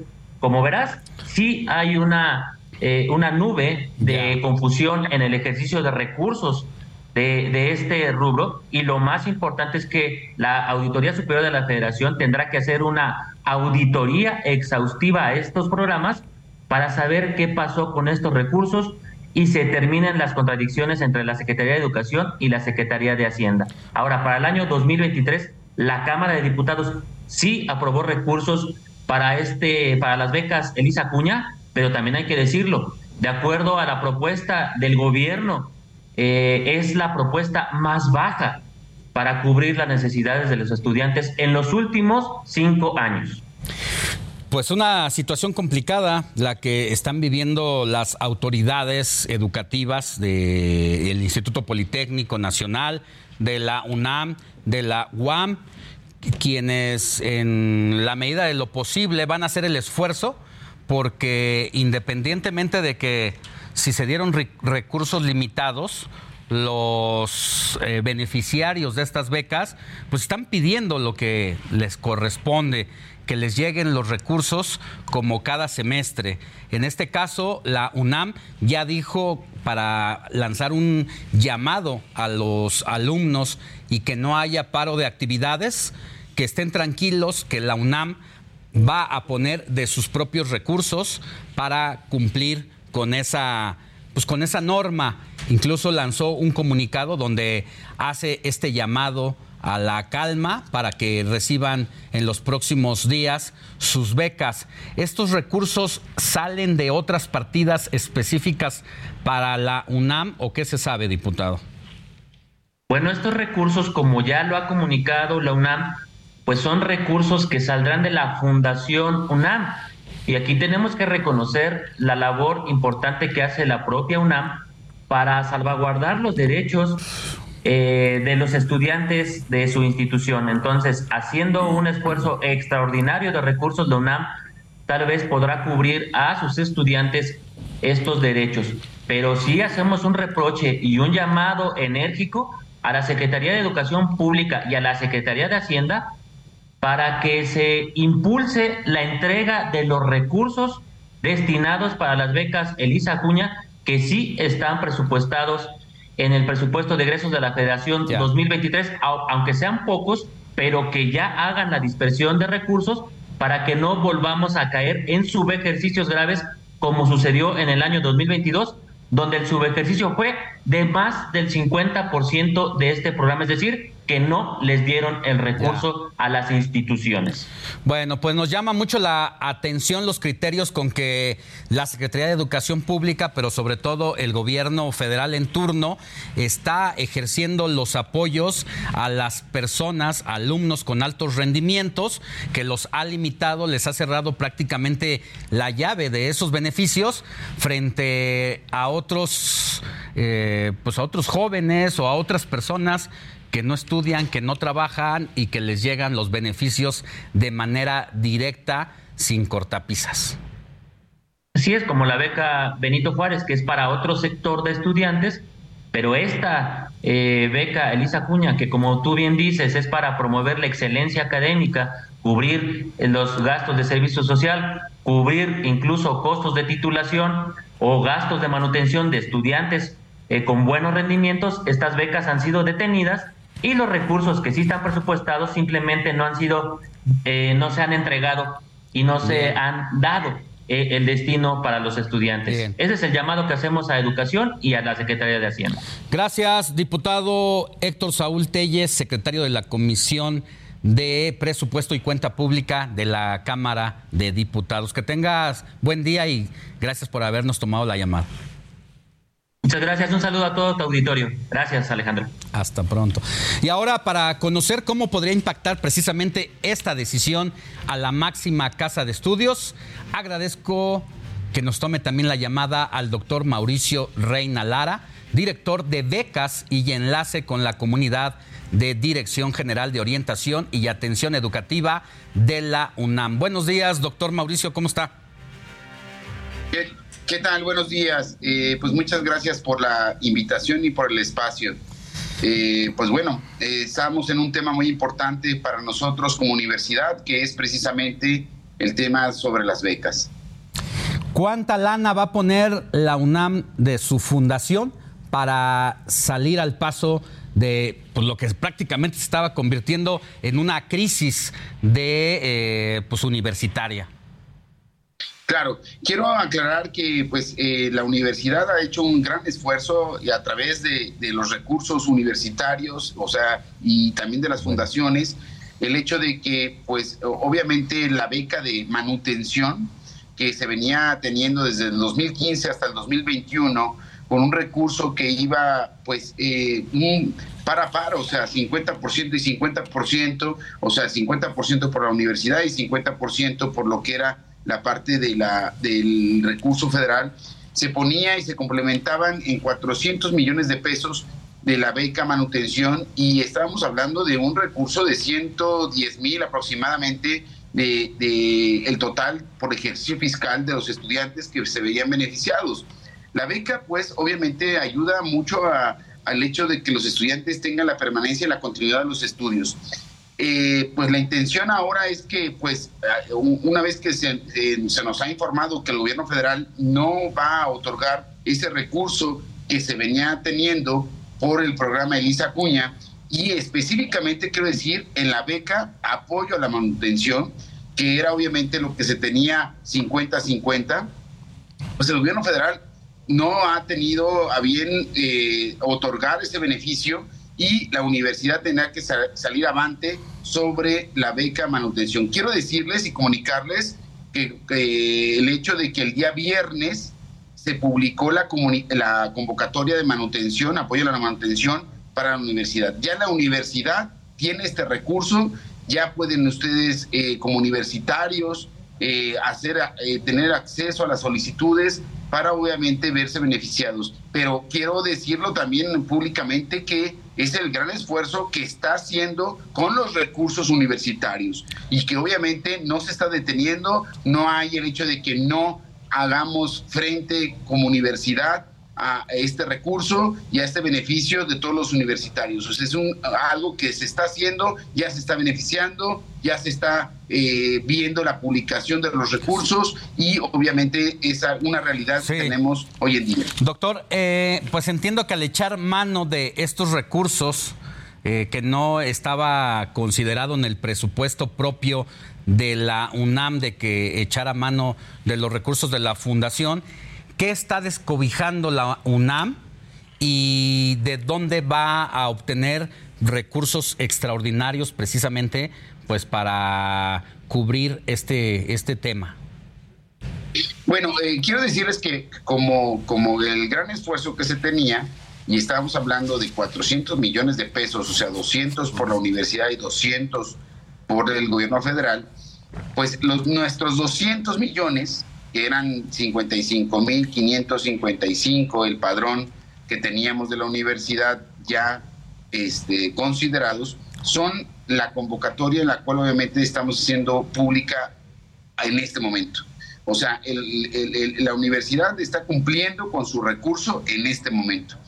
La siguiente convocatoria, que será en el mes de septiembre aproximadamente para el siguiente semestre, y ya obviamente el siguiente, eh, pues casi finalizando el ejercicio fiscal, pues tendremos que ver ahí en cuanto a los recursos cómo se hace eh, esta generación de recursos, que, que, no es poco, que quiero decir que es mucho, en la parte de los 200 millones, y tendrá que hacer la universidad un gran esfuerzo por, por poder eh, enfocar y la Fundación UNAM enfocar estos recursos. O sea, eh, ahorita todavía no tenemos esta parte administrativa de los recursos, todavía la gestión pues eh, no, lo, no, no lo estamos generando administrativamente porque obviamente estamos sacando esta convocatoria de los 200 millones que se tenían este, previstos en este ejercicio para no desamparar a los universitarios de, de, la beca manutención en esta convocatoria que está haciendo pública el día viernes. En el mes de septiembre tendremos que hacer esta gestión. Bien dices, ¿no? O sea, vamos a eh, tener la gestión para que obviamente se complemente lo que obviamente no se está cubriendo por el gobierno federal. Muy bien, doctor Mauricio Reina Lara, director de becas y enlace en la comunidad de Dirección General de Orientación y Atención Educativa de la UNAM. Que tenga buen día, gracias por la charla y bueno, pues ya los diputados ya dieron acuse de recibo, a ver qué se puede hacer. Ojalá, ojalá, gran esfuerzo de verdad y gracias por el espacio porque es importante un recurso tan tan necesario para poder eh, eh, tener la calidad de la educación. Las becas es un recurso sumamente importante dentro de los programas sociales y que prescindamos de ello, de verdad que todas las universidades. Heraldo Radio, la H se lee, se comparte, se ve y ahora también se escucha.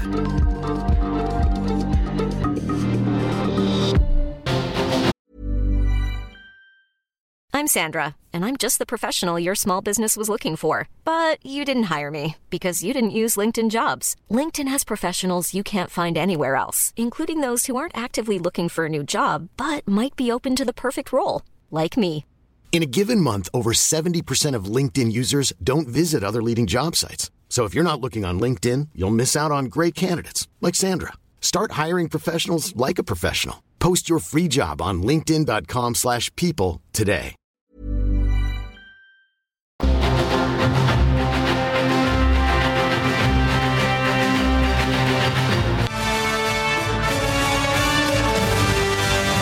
Rosalía. Rosa, sin tarjeta, se lo mando a tu gata. Te la tengo con roleta, no hizo falta serenata. Salgo yo una balacera, me he visto de cualquier manera. En Nueva York visitando a mi joyero, solo quiere que yo le doy mi dinero.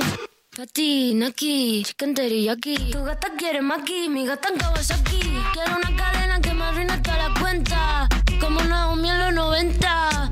Rosa, sin tarjeta, se la mando a tu gata.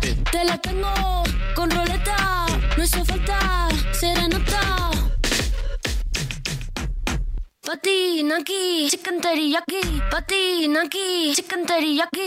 Patina aquí, chicken teriyaki. Tu gata quiere maki, mi gata en Kawasaki. Quiero una cadena que me arruine toda la cuenta. Estamos escuchando Chicken Teriyaki de la cantante española Rosalía, debido a que este sábado se va a presentar en el Festival de Coachella 2023. Además se anunció que ofrecerá un concierto gratuito el 28 de abril en el Zócalo de la Ciudad de México. Y bueno, en este evento musical de grandes personalidades abundaron ahí e hicieron presencia importantes latinos. Además, Bad Bunny, Peso Pluma. Pero mientras tanto, escuchemos un poquito más de la cantante de la Motomami. Santa Tribeca. Ramo de flores azules no se seca. Patina aquí, chicken teriyaki. Patina aquí, chicken teriyaki. Patina aquí, chicken teriyaki. Tu gata quiere maki, mi gata.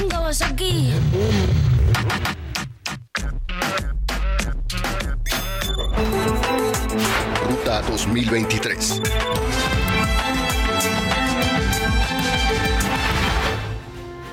Mire, la maestra Delfina Gómez, candidata a la gubernatura del Estado de México por la coalición Morena, Partido del Trabajo y Partido Verde Ecologista, aseguró que no hay ningún problema en asistir al debate del jueves de la siguiente semana. Gómez señaló que se le había complicado confirmar su participación debido a que ya tenían eventos programados en cuatro municipios del estado para ese día.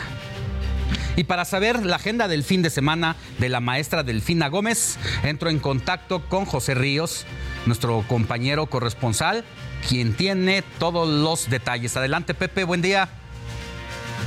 ¿Qué tal Alejandro? Buenos días, te saludo con gusto a ti y a quienes nos escuchan por la señal de Heraldo Radio. Pues Delfina Gómez Álvarez mantendrá una agenda en la zona de los volcanes, una región que hasta ahorita no había visitado. Eh, va a comenzar la candidata Delfina Gómez de la coalición Morena PT Partido Verde en el municipio de Mecameca. Posteriormente se traslada a Ayapango y Tlalmanalco. Todo esto, pues como te comentaba Alejandro, en la región de los volcanes, por casi la zona limítrofe con el estado de Puebla, donde pues ambas candidatas van a estar refrendando sus propuestas, sobre todo en esta semana que fue muy complicada, sobre todo para la candidata morenista, luego de su intentona por querer cambiar eh, su asistencia y la organización del debate que está organizando el Instituto Electoral del Estado de México. Vamos a estar pendientes, Alejandro, este fin de semana sobre esta gira, sobre los dichos eh, y sobre todo pues sobre las propuestas, que es lo que más le importa a la ciudadanía, Alejandro. Este es el informe que te tengo, te mantengo al pendiente y muy buenos días. Bueno, ahí está todo lo relacionado a la candidata de Morena. Por su parte, la candidata de la coalición Va por México, Alejandra del Moral, se comprometió con el magisterio de la entidad a que las decisiones en favor de la educación sean tomadas en conjunto y coordinación con ellos. Además de que aseguró que Morena no es invencible. Vamos con Gerardo García, quien tiene todos los detalles sobre las actividades de Alejandra del Moral. Adelante Jerry, buen día. Un gusto saludarte Alejandro y también al auditorio. La candidata de Va por el Estado de México, Alejandra del Moral Vela, aseguró que ganará el primer debate por la gubernatura mexiquense que se tendrá el 20 de abril, aunque sin descalificaciones, pero poniendo el dedo en la llaga, así lo anticipó. Lo anterior lo expresó la priista ante el magisterio mexiquense con el que se reunió este viernes, a quien prometió nueve acciones de ganar el 4 de junio desde valorizar el gremio y hasta resolver de fondo los problemas del Instituto de Seguridad Social del Estado de México. Para este sábado, la candidata sostendrá una agenda álgida por la zona norte de la entidad al empezar su recorrido por San José del Rincón a las 9.15 horas, en el Oro a las 11.15 horas, a las 13.15 horas en San Felipe del Progreso, en Jocotitlán 15.45 horas y estará cerrando en Isla Huaca a las 16 a las 17 con 15 horas y se proyecta que del domingo y hasta la mitad de la semana entrante continúe con este ritmo y ya después eh, previo de que ya se realice ese primer debate. El reporte que les tengo desde el Estado de México. Un gusto saludarte Alejandro y auditorio. Muchas gracias Gerardo. Mire, en perfiles del Heraldo de México le presentamos esta vez a Alejandra del Moral, una mujer que a sus casi 40 años de edad se convirtió en madre, que tiene el apoyo incondicional de su esposo y quien encontró en su padre, un doctor de profesión, el guía e impulsor de su carrera política.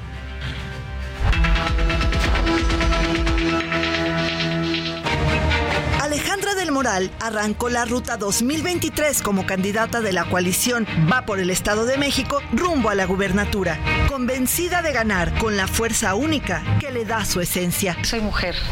Ah, bueno, ¿cómo la hacemos? No sé, pero siempre podemos. Está comprometida con la entidad que la vio nacer, que le ha ofrecido su esplendor y oportunidades, pero también le hizo padecer en carne propia su más cruda realidad.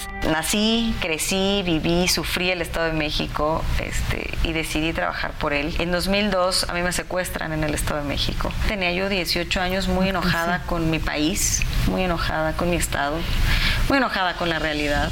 En su liberación fue determinada su padre, médico de profesión y priista de corazón. Ejemplo para ella y motor en su meta de convertirse en gobernadora. Es mi referente. Es quien me hizo, quien me formó, quien me dio vida dos veces, fue eh, quien me trajo al mundo, porque era médico, pues fue quien eh, llevó el tema del secuestro y quien me regresó a mi casa. Es un hombre que jamás se dio por vencido. Hoy me toca honrarlo con, con buenos resultados. Alejandra del Moral transformó la adversidad en oportunidades. El secuestro despertó su vocación de ayudar, marcó su rumbo profesional y la orientó al servicio público. Son momentos en donde decidí hacer algo. Decidí ser política y servidor público por convicción. No es un tema eh, ni de egos personales. El servicio público es la autopista que le ayuda a la gente a, a, conquistar sus sueños, a ayudarles. Sabe que enfrentará grandes retos. Es nadar contra corriente muchas veces.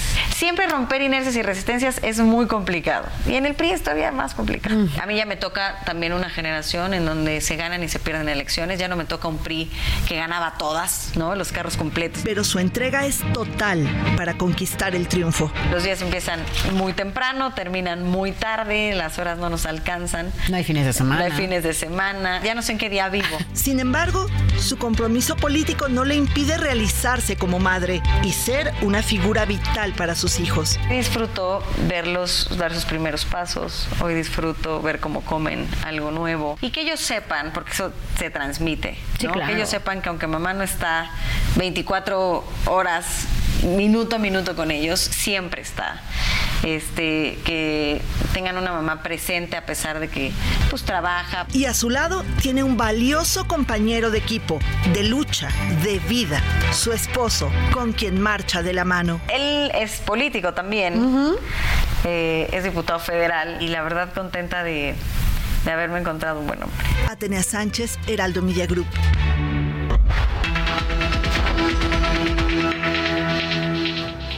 Y en esta ruta 2023 ahora es momento de ir a Coahuila. Y es que Manolo Jiménez, candidato del PRI, PAN y PRD al gobierno del estado, así como Ricardo Mejía Verdeja, contendiente por el Partido del Trabajo, confirmaron su asistencia al debate programado para el domingo 16 de abril. Mientras tanto, el candidato de Morena, Armando Guadiana, señaló que el proyecto de agua saludable para la laguna será impulsado a nivel estatal, además de proponer un sistema integral de transporte. De igual forma, señaló que el Estado necesita clínicas equipadas para la realización de diagnósticos que sean completamente gratuitos. Pero ¿Qué harán los candidatos el fin de semana? Nuestro corresponsal Alejandro Montenegro nos tiene todos los detalles. Adelante, Tocayo, buen día. ¿Qué tal Alejandro? Buenos días, te saludo con gusto desde Coahuila, donde bueno, pues los cuatro candidatos a la gubernatura de Coahuila continúan con sus actividades de campaña. Manolo Jiménez por la coalición PRI-PAN-PRD estuvo y estará en la región sureste del estado con diversas actividades, mientras que Armando Guadiana de Morena se encuentra actualmente de gira por la laguna. Eh, Ricardo Mejía Verdeja, candidato del PT, bueno, está haciendo lo propio con diversas actividades en Saltillo, igual que Lenin Pérez de la coalición UDC Verde, quien se encuentra visitando colonias de la región sureste del estado. Comentarte también que mañana se celebrará el primer debate entre los cuatro candidatos a la gubernatura de Coahuila. Será a las 6 de la tarde en el municipio de Torreón, donde, bueno, pues ahí dialogarán y compartirán sus principales propuestas para la gubernatura. Es la información desde Coahuila. Ruta 2023.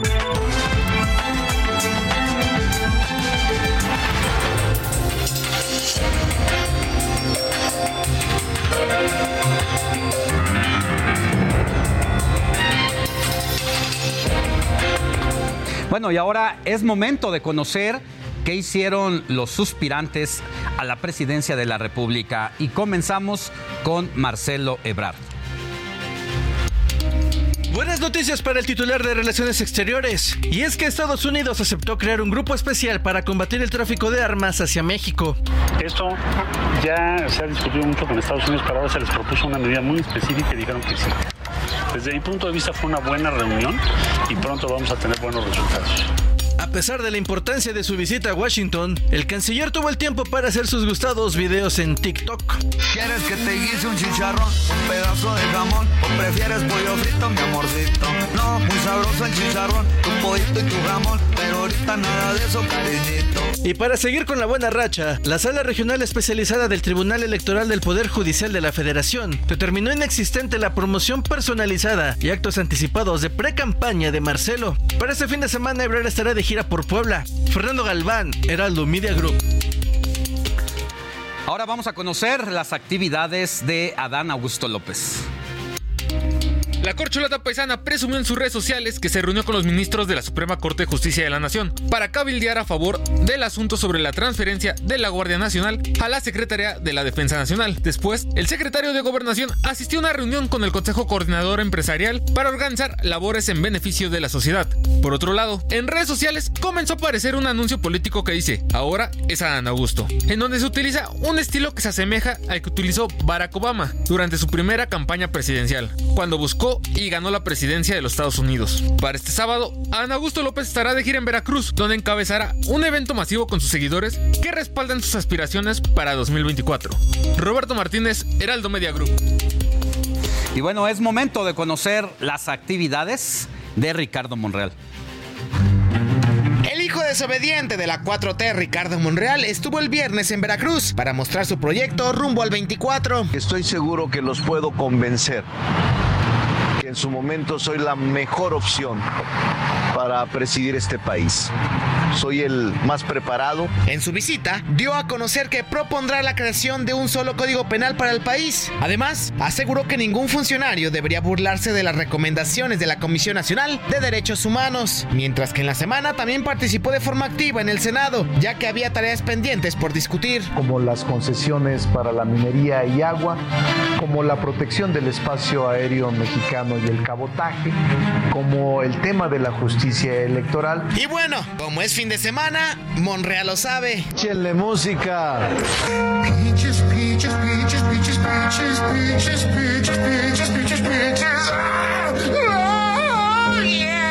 Para este sábado no reporta actividades. Iván Márquez, Heraldo Media Group. ¿Qué hizo Claudia Sheinbaum? Aquí le dejo los detalles.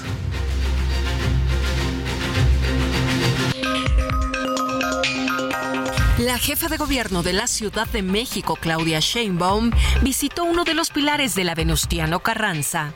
Ellas son de un grupo muy famoso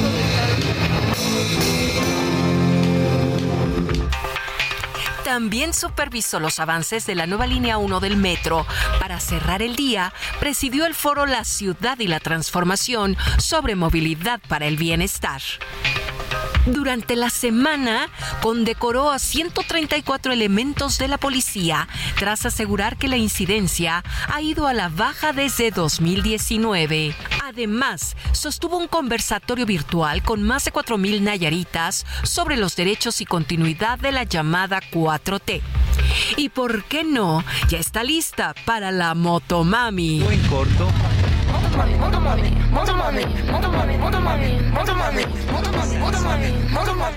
Mónica Reyes, Heraldo Media Group. Lo que hacen las corcholatas del presidente con tal de posicionarse en la opinión pública. Vámonos a otros temas. La Comisión Nacional de los Derechos Humanos precisó que entre las autoridades que se han negado a aceptar las recomendaciones emitidas por el organismo se encuentra el Instituto Nacional de Migración, como si no estuviera en el ojo del huracán. Y es que se han solicitado comparecencias ante el Congreso por lo menos de 39 autoridades por la no aceptación de 37 recomendaciones. Son cada vez más las voces que cuestionan que Francisco Garduño, titular del Instituto Nacional de Migración, siga en el puesto tras la muerte de 40 migrantes en Ciudad Juárez. En esta ocasión, el presidente nacional del PRD, Jesús Zambrano, dijo que el presidente López Obrador seguro debe algo a Garduño y por ello se le sigue protegiendo al no señalarlo por la tragedia en la estación migrante. Mire, por su parte, la Fiscalía General de la República ha citado a comparecer a Garduño ante un juez de control de Chihuahua el próximo viernes 21 de abril para ser imputado por el delito de ejercicio indebido del servicio público por su probable responsabilidad en la muerte de los 40 migrantes ocurridas en Ciudad Juárez. Otro funcionario que fue citado a comparecer es el titular de verificación migratoria, Antonio Molina Díaz, quien tiene a su cargo todas las estaciones migratorias del instituto. Y mientras eso pasa con el titular de migración, un juez federal con residencia en Ciudad Juárez dictó prisión preventiva oficiosa a tres servidores públicos de migración detenidos por su presunta vinculación directa en la muerte de 40 migrantes en el incendio de la estación migratoria. En la audiencia inicial acusó a Eduardo Apodaca Magallanes, jefe de recursos materiales del instituto en la ciudad fronteriza, Juan Carlos Mesa, coordinador del grupo Beta de protección a migrantes, y a Cecilia Rivera Tena, agente migratoria. A los tres los imputa por los delitos de homicidio, lesiones y ejercicio ilícito del servicio público.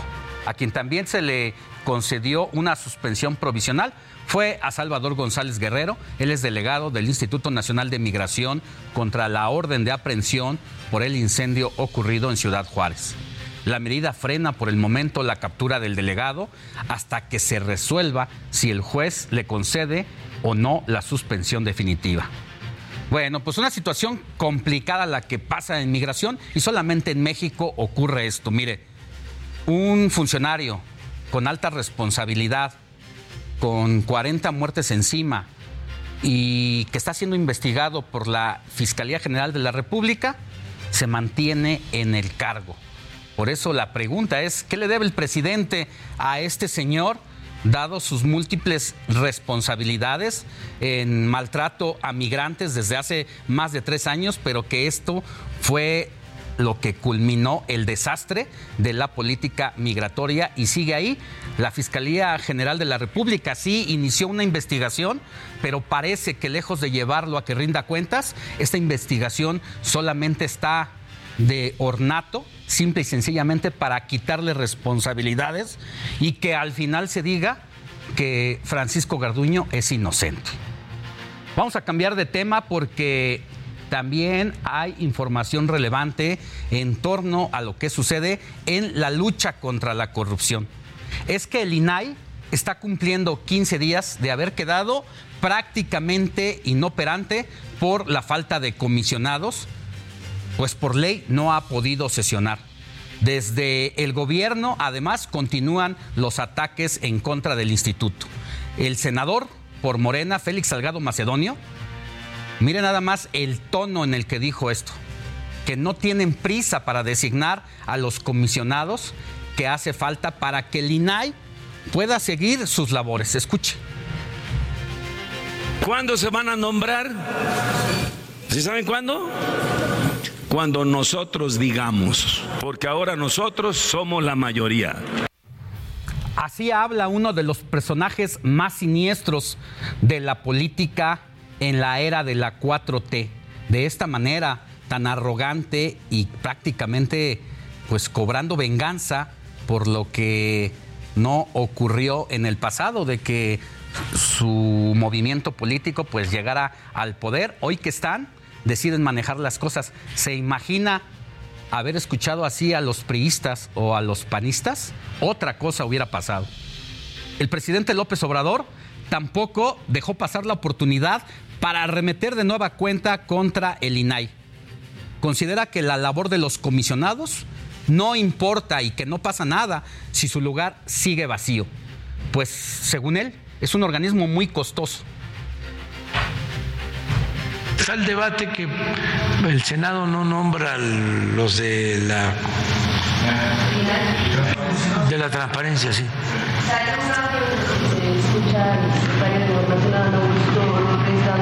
Sí, sí. Pero digo, este, lo nombren o no lo nombren, ¿para qué sirven? No sirven para nada. O sea, era un gobierno mantenido y bueno para nada. Da igual que exista o no exista. Sería mejor que no existiera porque nos ahorramos los mil millones. Bueno, Yo digo que sí sirve. Sirve para dar a conocer la Casa Blanca de Peña Nieto, la Casa Gris de López Obrador. Y ya lo escuchábamos hace un momento al diputado del PAN que tuvimos en entrevista, que no se sabía de que los recursos para las becas de los alumnos de la UNAM, pues simple y sencillamente no se habían ejercido. Para eso, para eso sirve el INAI. Otro frente de ataque contra el INAI vino desde el secretario de Gobernación, Adán Augusto.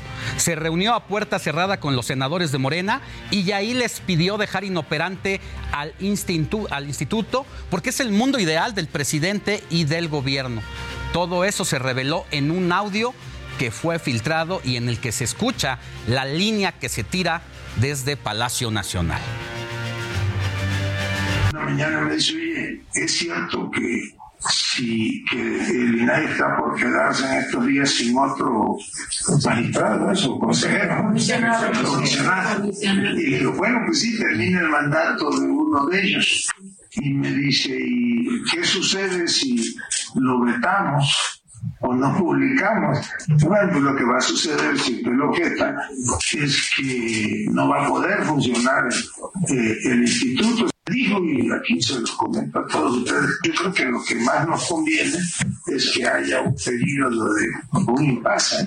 Ahora, ayer le comenté que iba a venir, que seguramente uno de los temas a tratar sería el instituto. Y, y, bueno, pues la respuesta es la misma. Yo creo que estamos en el mundo ideal. Nosotros no tenemos ninguna urgencia porque se nombre en estos momentos encueraron políticamente al secretario de Gobernación desde su propio partido. Sin embargo, los ataques tuvieron respuesta inmediata por parte de Germán Martínez, senador del Grupo Plural. Escuchemos. No queremos más trabas ni más pretextos para hacer realidad el derecho a saber de las mexicanas y de los mexicanos, del derecho que tienen los periodistas a acceder a la información pública que tiene que dar el gobierno. Quiero una información pública Quiero una sociedad informada y no quiero un gobierno sucio. No quiero un gobierno que proteja ladronerías. Así de sencillo.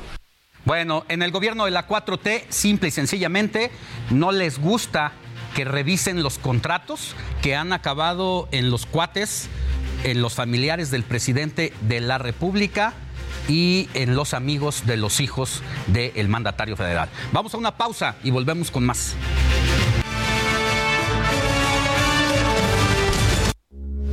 Heraldo Radio, con la H que sí suena y ahora también se escucha.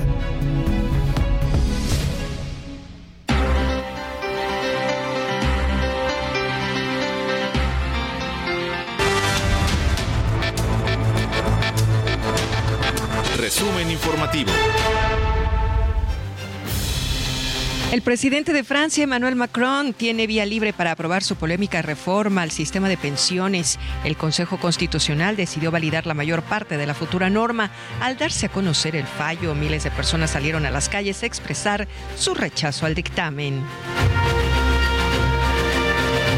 Miles de personas se manifestaron en Irán como en otros países árabes con motivo del Día de Jerusalén para apoyar la causa palestina. En Teherán, la capital iraní, los protestantes quemaron banderas estadounidenses e israelíes. El expresidente de Estados Unidos, Donald Trump, volvió a comparecer ante la justicia de Nueva York por un supuesto fraude de 250 millones de dólares. La demanda lo acusa de un plan para manipular los valores de propiedad y patrimonio neto para obtener préstamos favorables como beneficios fiscales. El presidente de Estados Unidos, Joe Biden, extenderá la cobertura de salud a los migrantes que llegaron desde niños a territorio estadounidense. Para ser parte de DACA, inmigrantes deben estar estudiando, haberse graduado o ser veteranos de las Fuerzas Armadas, además de no tener antecedentes penales. Una mujer fue condenada a seis meses de prisión en Hong Kong después de encontrarla culpable del tráfico ilegal de Totuaba. La mujer de 56 años intentó ingresar al país asiático alrededor de 1.2 kilos de este ejemplar proveniente de México, cuyo valor en el mercado negro es de alrededor 700 mil pesos. primer ministro de Japón, Fumio Kishida, tuvo que ser evacuado tras una explosión mientras daba un discurso en el puerto de Wakayama. Por fortuna no resultó herido. El responsable de la detonación fue detenido en el mismo lugar.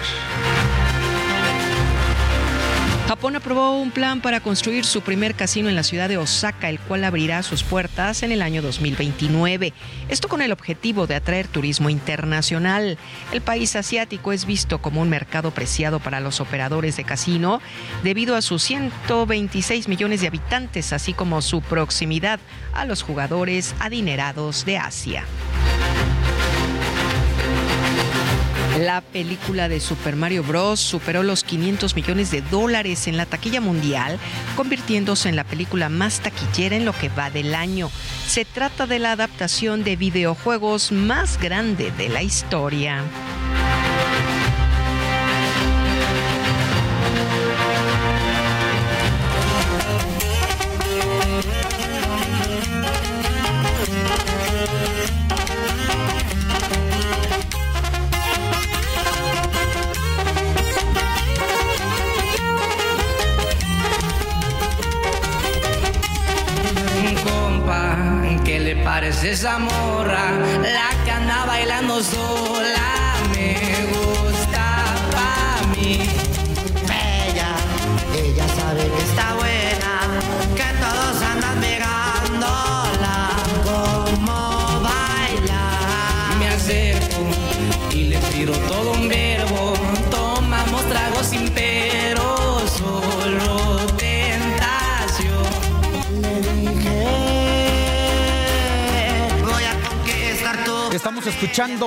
Tema de Ella Baila Sola.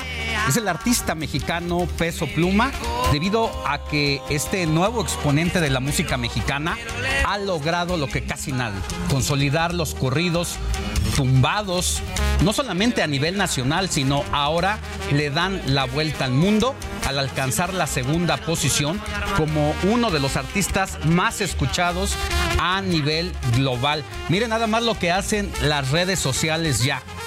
A partir de que este joven de 23 años subió un video a YouTube, de inmediato, en menos de dos meses, ha hecho lo que ni los grandes de la música, como ocurría con Luis Miguel o con Juan Gabriel. Estamos viviendo un parteaguas en el tema de la música y de los exponentes urbanos.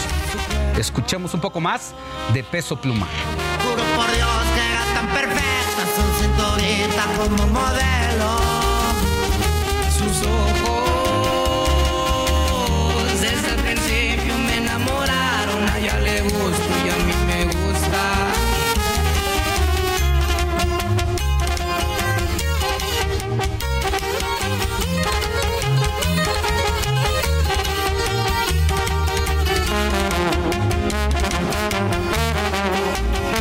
La primavera se vivirá al máximo en la Ciudad de México.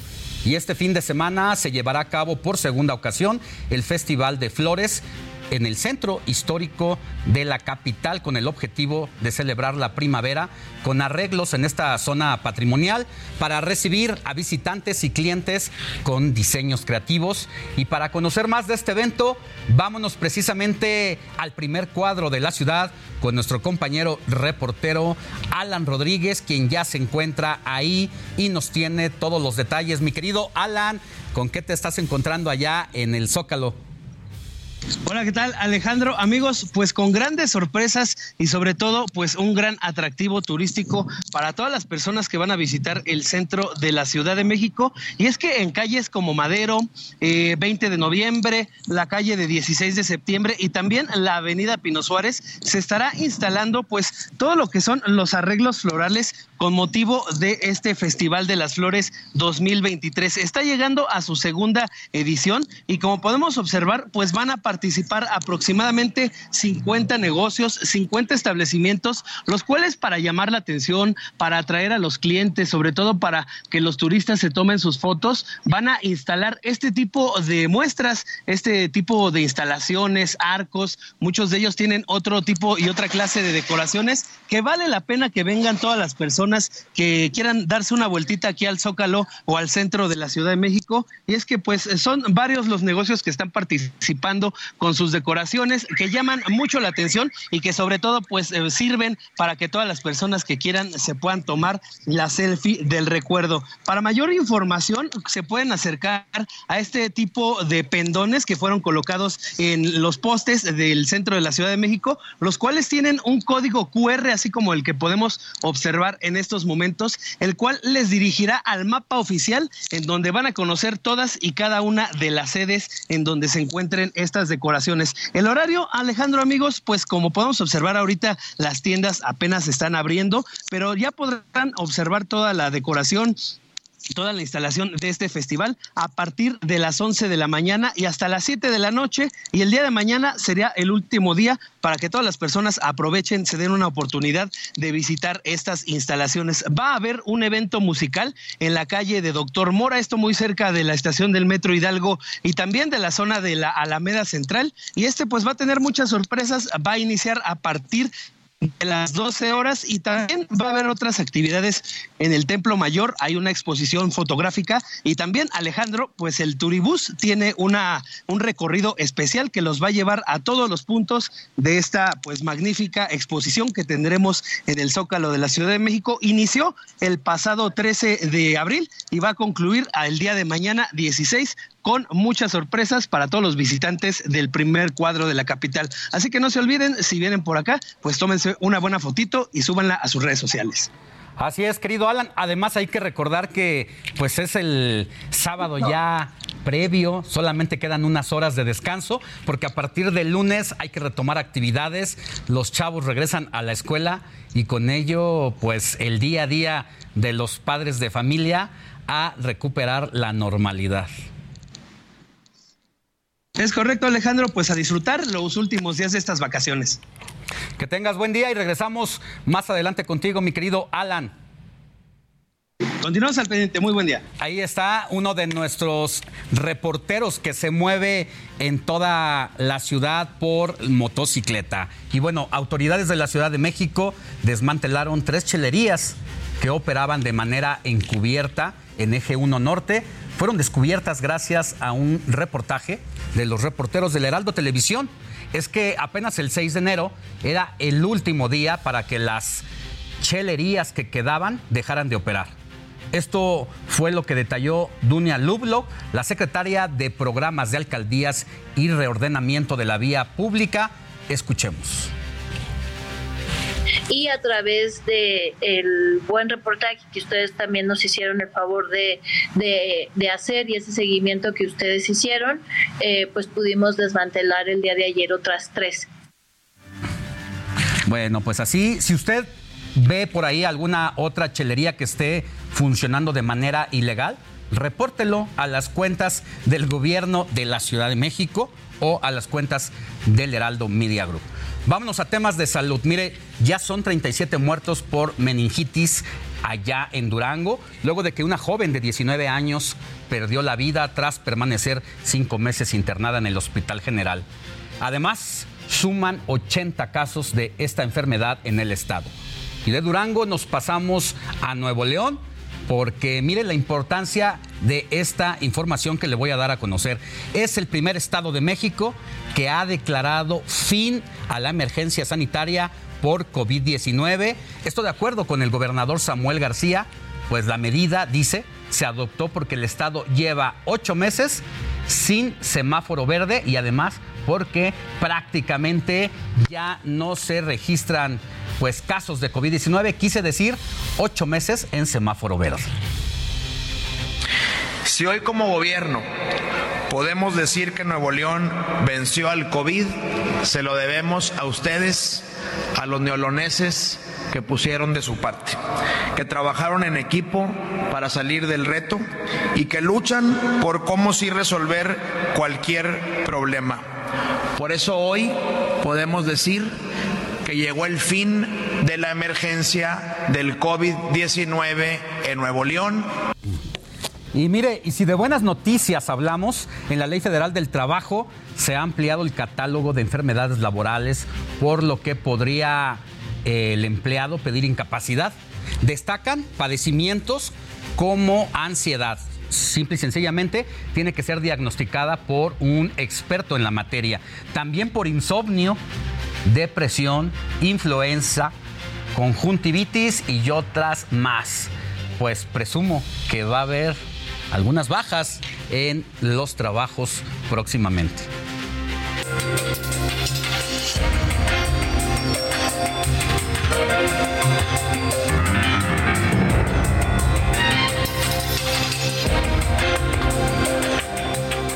Escuche lo que le voy a decir porque México es cuarto lugar mundial para realizarse alguna cirugía estética, ya sea por vanidad o por temas de salud también.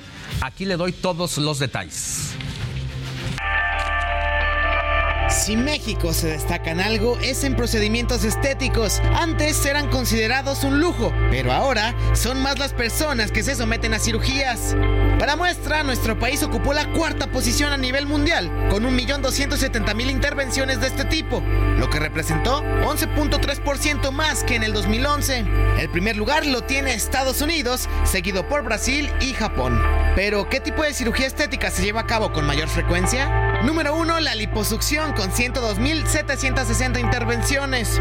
2. Aumento de senos con 77.700.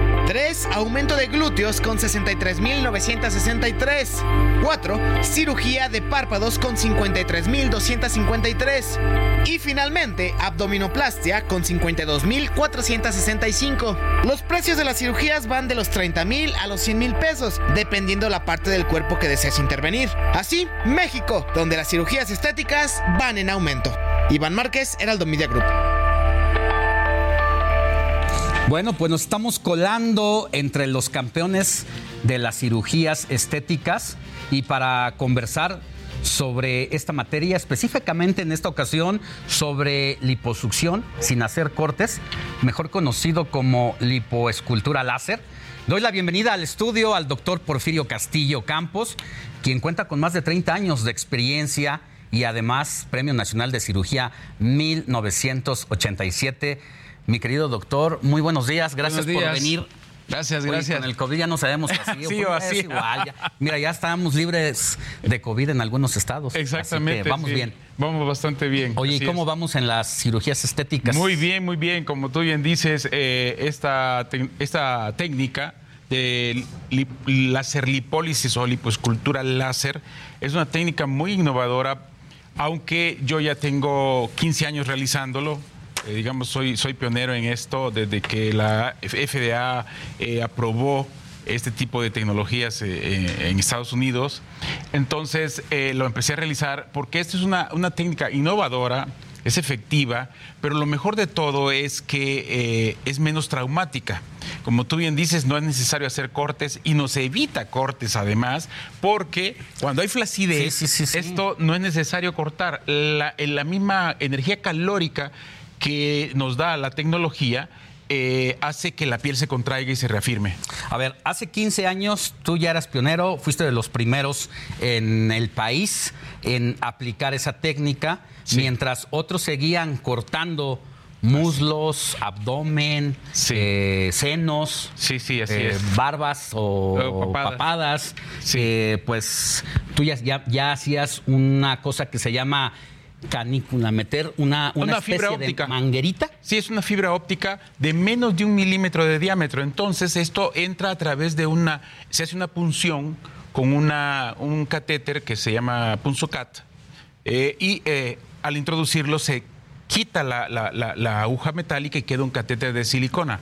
A través de ese catéter entra la fibra óptica que es de menos de un milímetro de diámetro. Entonces se puede introducir eh, en- a nivel facial, corporal, sin hacer cortes. Son una especie de pulsaciones electromagnéticas con las Eh, que extraes la grasa o cómo es. Ah, sí.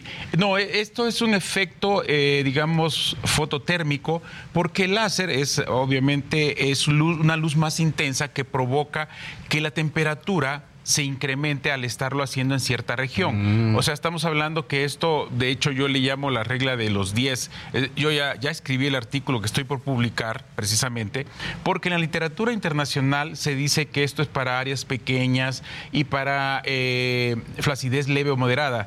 Y yo tengo casos severísimos donde he resuelto eso sin necesidad de cortar. Entonces, en, digamos, en 10 centímetros cuadrados hay que pasar 10 veces cada milímetro Ajá. la fibra óptica hasta alcanzar una temperatura de 38 a 40 grados a nivel, eh, digamos, eso se toma con un termómetro láser, que ahorita con la pandemia se volvieron muy, muy populares. Entonces, eh, al tomar la temperatura, llegar a los 38 grados hay que parar porque de inmediato llega a 40 grados, pero adentro, o sea, en la, en la dermis profunda, estamos hablando de 60, 70 grados centígrados y por eso la piel se contrae. Ahora, esta grasita que está ahí como a manera de, de piedra o como uno cuando abres el refrigerador al otro día de que hiciste un buen caldito de pollo, se queda cuajada, una especie de gelatina. Algo así está la grasa en el cuerpo. Eh, sí, bueno, es- ¿Se eh, disuelve la grasa con sí, ese se- calor? exacto. Son grumos. La grasa son grumos. Entonces, con el calor, precisamente se rompen las membranas celulares de Mm. los adipocitos y obviamente hay una lipoli- eh, digamos, eh, lipólisis. Por- eh, y además, pero no lo más valioso de esta tecnología no solamente es que está destruyendo la grasa, sí, sino que te reafirma la piel flácida y de esta manera es un cambio de paradigma porque, por ejemplo, en, un, en una paciente, como el caso que por ahí este, van a presentar, donde hay mucha flacidez, ¿no? Y eh, que... eh, si no hubiese sido por esa tecnología, habría que hacer una dermolipectomía en flor de iris, se llama. O sea, una T invertida. Un corte en la línea media del abdomen y un corte Para en la jalar parte. la piel. Para, exacto, para Mm, quitar. Exacto. Por ejemplo, lo que estamos viendo ahí, este paciente eh, bajó Para muchos quienes kilos. nos siguen por radio, ayúdanos a describirla, doctor. Sí, eh, es un paciente eh, joven que perdió más de 40 kilos y podemos ver cómo de- se desciende la, eh, la cara posterior del brazo, ¿no? Y en el después de que realizamos esta, tecno- es- esta técnica de láser lipólisis, pues toda la piel ya se contrajo, ya, ya, Como ya. si hubiera hecho ejercicio. Exactamente, así es, ya, tiene una definición bastante. Eh, pero eso sale en automático. una vez que, o sea, unos días de recuperación Sí, nada eh, más. Se inflama, obviamente, Sí, sí, porque, eh, vaya, eh, el calor provoca inflamación. Eh, es, es el mismo paciente, vean el En abdomen, el estaba muy, flácido. abultado. Ajá, y con flacidez, ahí se ven las estrías. No, acá hasta En los cuadritos post- le dejaste, Eh, sí. doctor. Bueno, eh, además eh, se define la musculatura y si el paciente obviamente hace ejercicio se va a marcar No, mucho más. no. Entonces esto se le llama lipoescultura de alta definición. Pero la- lo más valioso, como repito, es que no es necesario hacer cortes. Este paciente, si no hubiese esa, esa tecnología o esa técnica, le hubieran hecho una, una técnica Ya. tradicional, un corte de una dermolipectomía. Ahora, varias ganancias, doctor. Sí. La primera, que estéticamente, pues los dejas como una escultura. Que me imagino debe de venir después acompañada de una buena alimentación Sí, por también, supuesto. de beber agua y de hacer ejercicio, ¿no? Claro, Yo creo sí. que alguien que se ve así se motiva en automático. exactamente. Para ir al gimnasio si no había sido. Así es. Regresas al gimnasio con una buena alimentación. Y podemos ver este tipo con de este cosas. trabajo que hiciste. Esa es la primera ganancia, la física. La segunda es que no dejas lesiones. No, no quedan cicatrices. Y no la tercera, estigmas. ¿cómo anda el precio? Bueno, eso es variable porque, por ejemplo, aquí se puede hacer a nivel facial eh, y a nivel facial o corporal. Y también otra de las aplicaciones, también quiero comentar, es que con esto se puede resolver en casos de pacientes que les hayan inyectado materiales extraños eh, ta- en- a nivel corporal o facial. Por ejemplo, en este caso... Falsos cirujanos. Sí. Exactamente. Aguas. Sí, entonces les pone, les, Ah. les introducen material extraño o biopolímeros y podemos ver cómo el volumen ahí está alterado y la, y la anatomía Sí, del estamos labio. viendo, para quienes nos siguen por radio, unos labios abultados, de esos que no sabemos qué le meten a las personas, muchas veces hasta aceites. Sí, y, así es. y estamos viendo el después. Te llegó una paciente tratada con un mal... Sí, con biopolímeros. Intervención. Así es. Y dejaste unos labios pues bastante sexys. No, no, sí, la verdad es que de hecho si lo vemos, esos eran los labios de la paciente. La paciente tenía bonitos labios. Ahora, esto fue sin hacer ningún corte. Se introdujo la fibra óptica en la línea media hacia la derecha y hacia la izquierda del labio. Oye, hasta y con eso le quitaste. Sí, también. Entonces, eh, eh, vemos cómo recuperó la anatomía y la estética original de sus labios, sin necesidad de cortar. Entonces, esto se puede hacer en la cara, en los labios, en, en glúteos, en muchos sitios, en piernas, donde eh, no sabemos qué materiales les, les- les inyectan, pero les mejora la sintomatología y además recuperan la anatomía. Bueno, oye, ¿y dónde te podemos buscar, doctor, para Sí, bueno, que esto- hagas presupuestos? Claro, claro. Yo estoy en Clínica Lomas Altas. Eh, esto es en Avenida Paseo de la Reforma 2608, piso 9. Y el, el teléfono es 55 5395 0244. 55 5395 0244. Doctor, pues lo más importante de todo es tener cuidado con los falsos médicos que abundan en todos lados, que te ofrecen milagros. Hay que ir con los médicos reconocidos Sí, y eh, certificados. eh, yo sugiero que vayan con cirujanos plásticos certificados. Es muy fácil.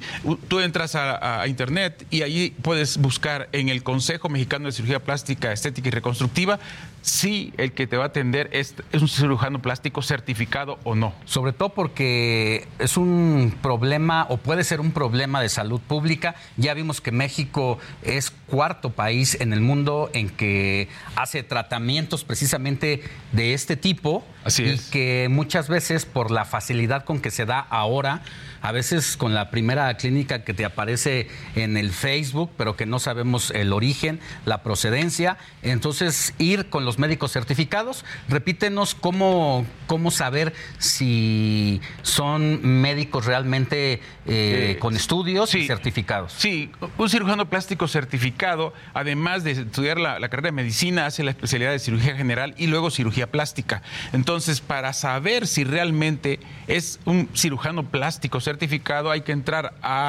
eh, a la red y buscar Consejo Mexicano de Cirugía Plástica, Estética y Reconstructiva.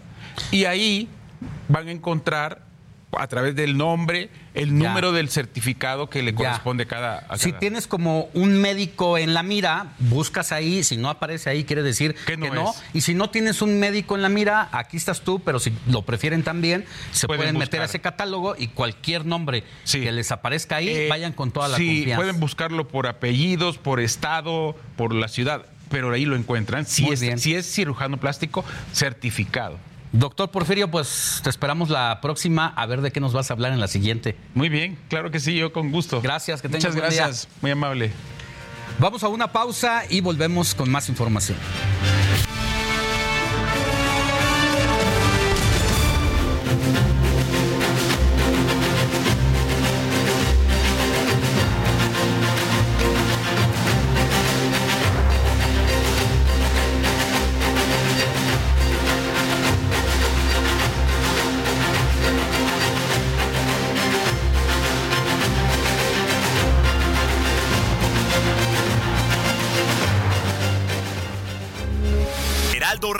Con la H que sí suena y ahora también se escucha.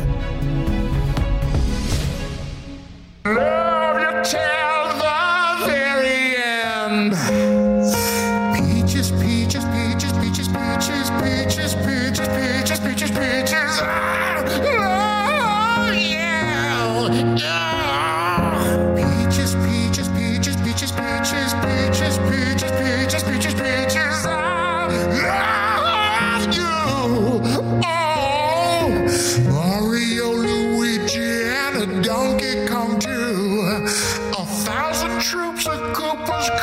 Estamos escuchando Pitches, interpretado por el comediante Jack Black, debido a que este es uno de los temas principales de la película de Super Mario Bros., la cual a una semana de su estreno ha tenido 7 millones de espectadores en nuestro país, por lo que se perfila a ser una de las películas más taquilleras y también polémicas del año en México. Escuchemos un poco más.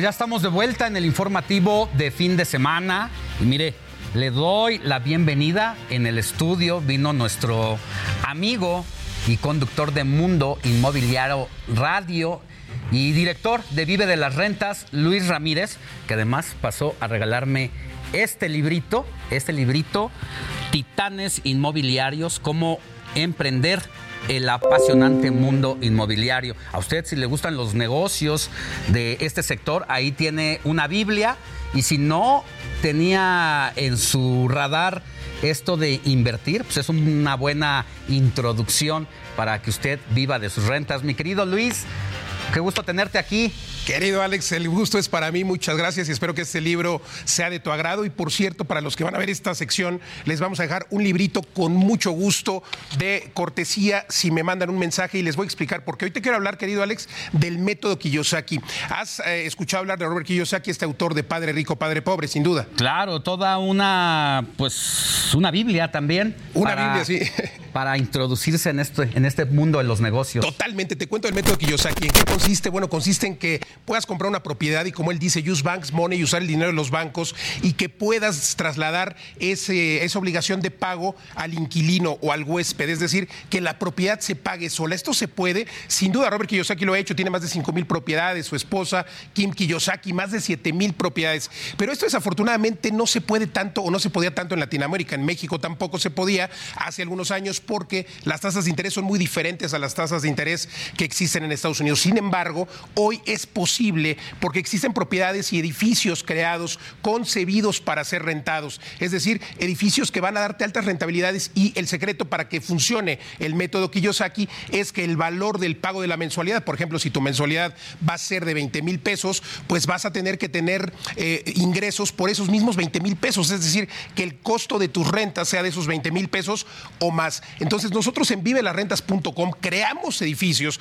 y desde hace tres o cuatro años es posible en México porque nuestros edificios nacen precisamente para ser administrados por nosotros o por ustedes, pero sobre todo para generar ese alto flujo, esas altas rentabilidades, de manera que hoy las personas pueden aplicar este método Kiyosaki. Tenemos edificios creados, por ejemplo, en Tulum en este momento, que usted puede comprar con un 20% de enganche, le tramitamos el crédito hipotecario, ya tenemos preacuerdos con varios bancos y bueno, pues la idea es que usted administre o nosotros la administremos y puede usted hacerse de esta propiedad que se pague sola. Empieza con una, pero tenemos clientes que han hecho 10, 12, tenemos el hombre de las 13 hipotecas, gente que está aplicando este método que yo sé aquí en México en edificios como los nuestros, como edificios de vivelasrentas.com y por eso hoy quiero decirle a quienes están viendo este programa que les voy a mandar mi libro de manera electrónica, este libro que le traje a Alex, para que ustedes puedan aprender más del mundo inmobiliario y para que entiendan que los inmuebles pueden ser un muy buen negocio. Una vez que entendamos que los inmuebles pueden ser un negocio y se pueden pagar solos, entenderemos que hay deuda buena y esta deuda buena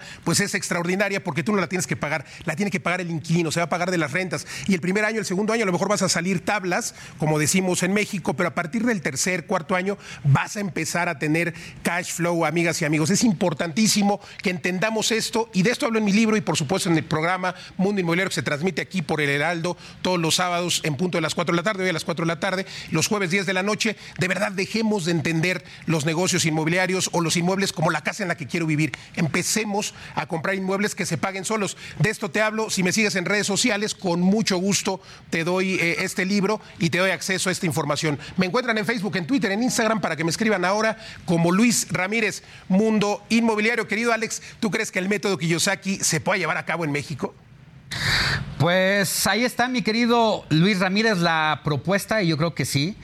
Oye, también algo que nos decía mi productora, eh, la productora del informativo de fin de semana. Fíjate que eh, nos ponía en la mesa un gran tema que a lo mejor nos puedes eh, desarrollar después. Dice Pilar que hay propuestas de un edificio nuevo, por ejemplo, en Miami que eh, se oferta incluso a mexicanos, que está construido por Airbnb y que el único requisito es tener una cuenta mexicana y capacidad de adquirir una deuda, pero que ahora es de Airbnb con cuenta en Estados Unidos, con una sede en Miami, y ya una vez que te hagas el compromiso de adquirirlo, ellos se dedican a eh, pues llevarte esa parte de rentarlo y de administrarlo. ¿Cómo es ves? totalmente de acuerdo, Alex. Esto es posible y son edificios justo que nacen para ser administrados y rentados por Airbnb. Esto es posible y mi compañía, por ejemplo, vivelasrentes.com,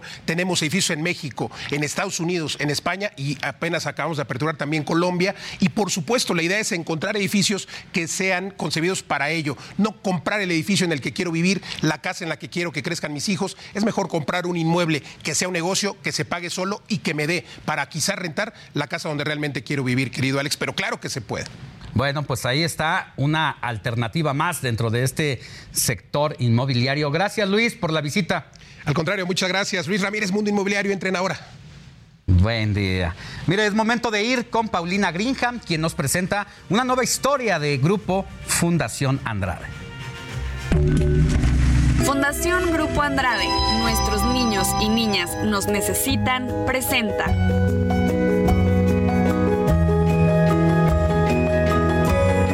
Tu causa, mi causa.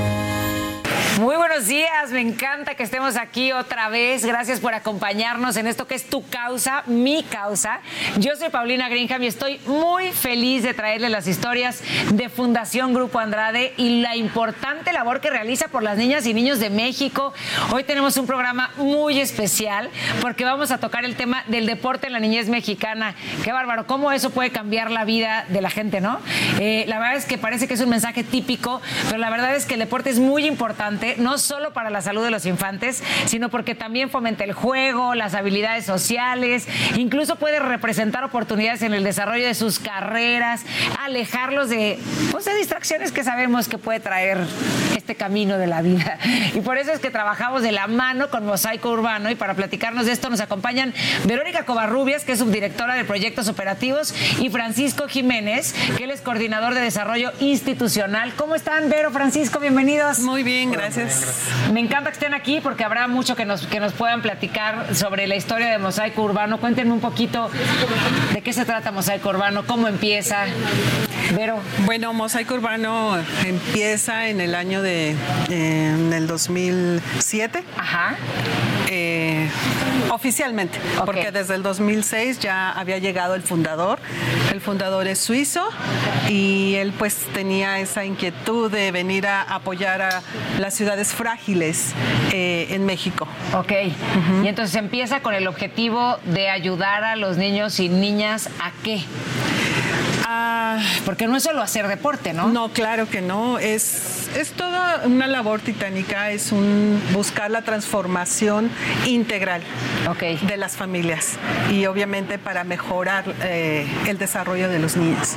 Claro, y como decíamos ahorita, los aleja de muchas distracciones, ¿no? O sea, ¿de qué manera trabajan ustedes con las comunidades en Mosaico Urbano? Eh, trabajamos a raíz de, de procesos, proyectos. Eh, no solamente es una forma asistencialista, sino es involucrar a, a la comunidad para trabajar con ellos, no para ellos, sino con ellos. Y eh, la transformación es integral, o se busca esa transformación integral a través de, de los proyectos de salud, prevención de la salud, y, y lo tenemos en, en hogar, en, en escuelas con los niños. Es muy importante y ellos de verdad que son esa esponjita que van absorbiendo todo, ¿no? Y llegan a casa con su mamá, yo ya aprendí, yo ya aprendí. Claro, y hasta te enseña, ¿no? O sea, mamá, mira, esto pasó en la escuela, ¿no? Ah, Con- así es. Y cuéntenme una cosa, ahorita que sí es que eh, llega el fundador a las ciudades frágiles, ¿qué es una ciudad frágil? Las ciudades frágiles son las que se van formando en la periferia de la ciudad de, Ah, de las ciudades. ¿no? Pero carecen de todo, ¿no? Esas son las ciudades frágiles. No tienen servicios eh, Los públicos, básicos. los básicos, eh, y pues ya sabes que todo eso va mermando el estilo de vida Y el desarrollo, Y el ¿no? de los niños. desarrollo. Oye, Francisco, yo te preguntaría, ¿cuántas personas ya se han visto beneficiadas con la ayuda de Mosaico Urbano?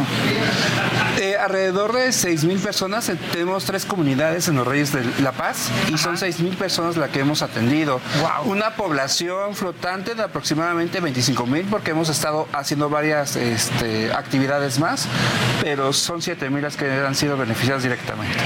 Fíjate, y llevan desde el 2007 ya oficialmente, ¿no? Imagínate todo lo que se puede beneficiar, además si nosotros nos sumamos, o sea, eh, estos son, digamos, los datos, pues los datos duros, ¿no? O sea, 6 mil, 7 mil personas las que se han visto beneficiadas, y ahora que ya eh, sabiendo la importancia de lo que, del box que tiene, por ejemplo, ¿no? La importancia que tiene el box en este país, ¿cuáles son los proyectos que ustedes tienen a partir del box en San José de las Palmas? O sea, ¿por qué usar el box? Ok, creo que es algo importante. Eh, Asají Deportivo es la rama que es para los niños y niñas y jóvenes de lo que nosotros trabajamos. Tenemos lo que es box, ¿no? Cuando nosotros nos dimos cuenta después de la pandemia, porque eso tiene un año y medio que comenzamos, era que necesitaban hacer los niños otra vez ejercicio, ¿no? Se tienen que otra vez empezar a hacer ejercicio y creo que muchas veces creemos que el box es violento, pero nosotros lo manejamos de otra forma, ¿no? Es disciplina y es al final de cuentas una gran disciplina que nos ayuda a nuestros niños a tener disciplina dentro del ring como afuera en su escuela y con su familia. Sí, a contener esta violencia, ¿no? O sea, que la violencia no es, no, no nos va a llegar a pegar en el box, no, es una disciplina, es un ejercicio. Aparte, el ejercicio que se hace en el box es tremendo, ¿no? En el boxeo, ¿no? Entonces yo creo que ese crecimiento también, pues los ayuda mucho. Y también a sacar, a sacar lo que traen, porque a veces estamos frustrados y ves como a la hora de estar entrenando, yo me imagino que también sacan mucho del estrés que genera. ¿Qué perfil de niños y niñas se pueden ver beneficiados con Mosaico Urbano? Tenemos desde los 6 años, niños y niñas, eh, hasta los 18 años en situación de vulnerabilidad social. Como ya le había dicho Vero, eh, son zonas muy, muy marginadas en las cuales pues carecen de espacios seguros para hacer deporte. Entonces nosotros contamos con un pequeño gimnasio en el cual ellos pueden entrenar dos veces a la semana.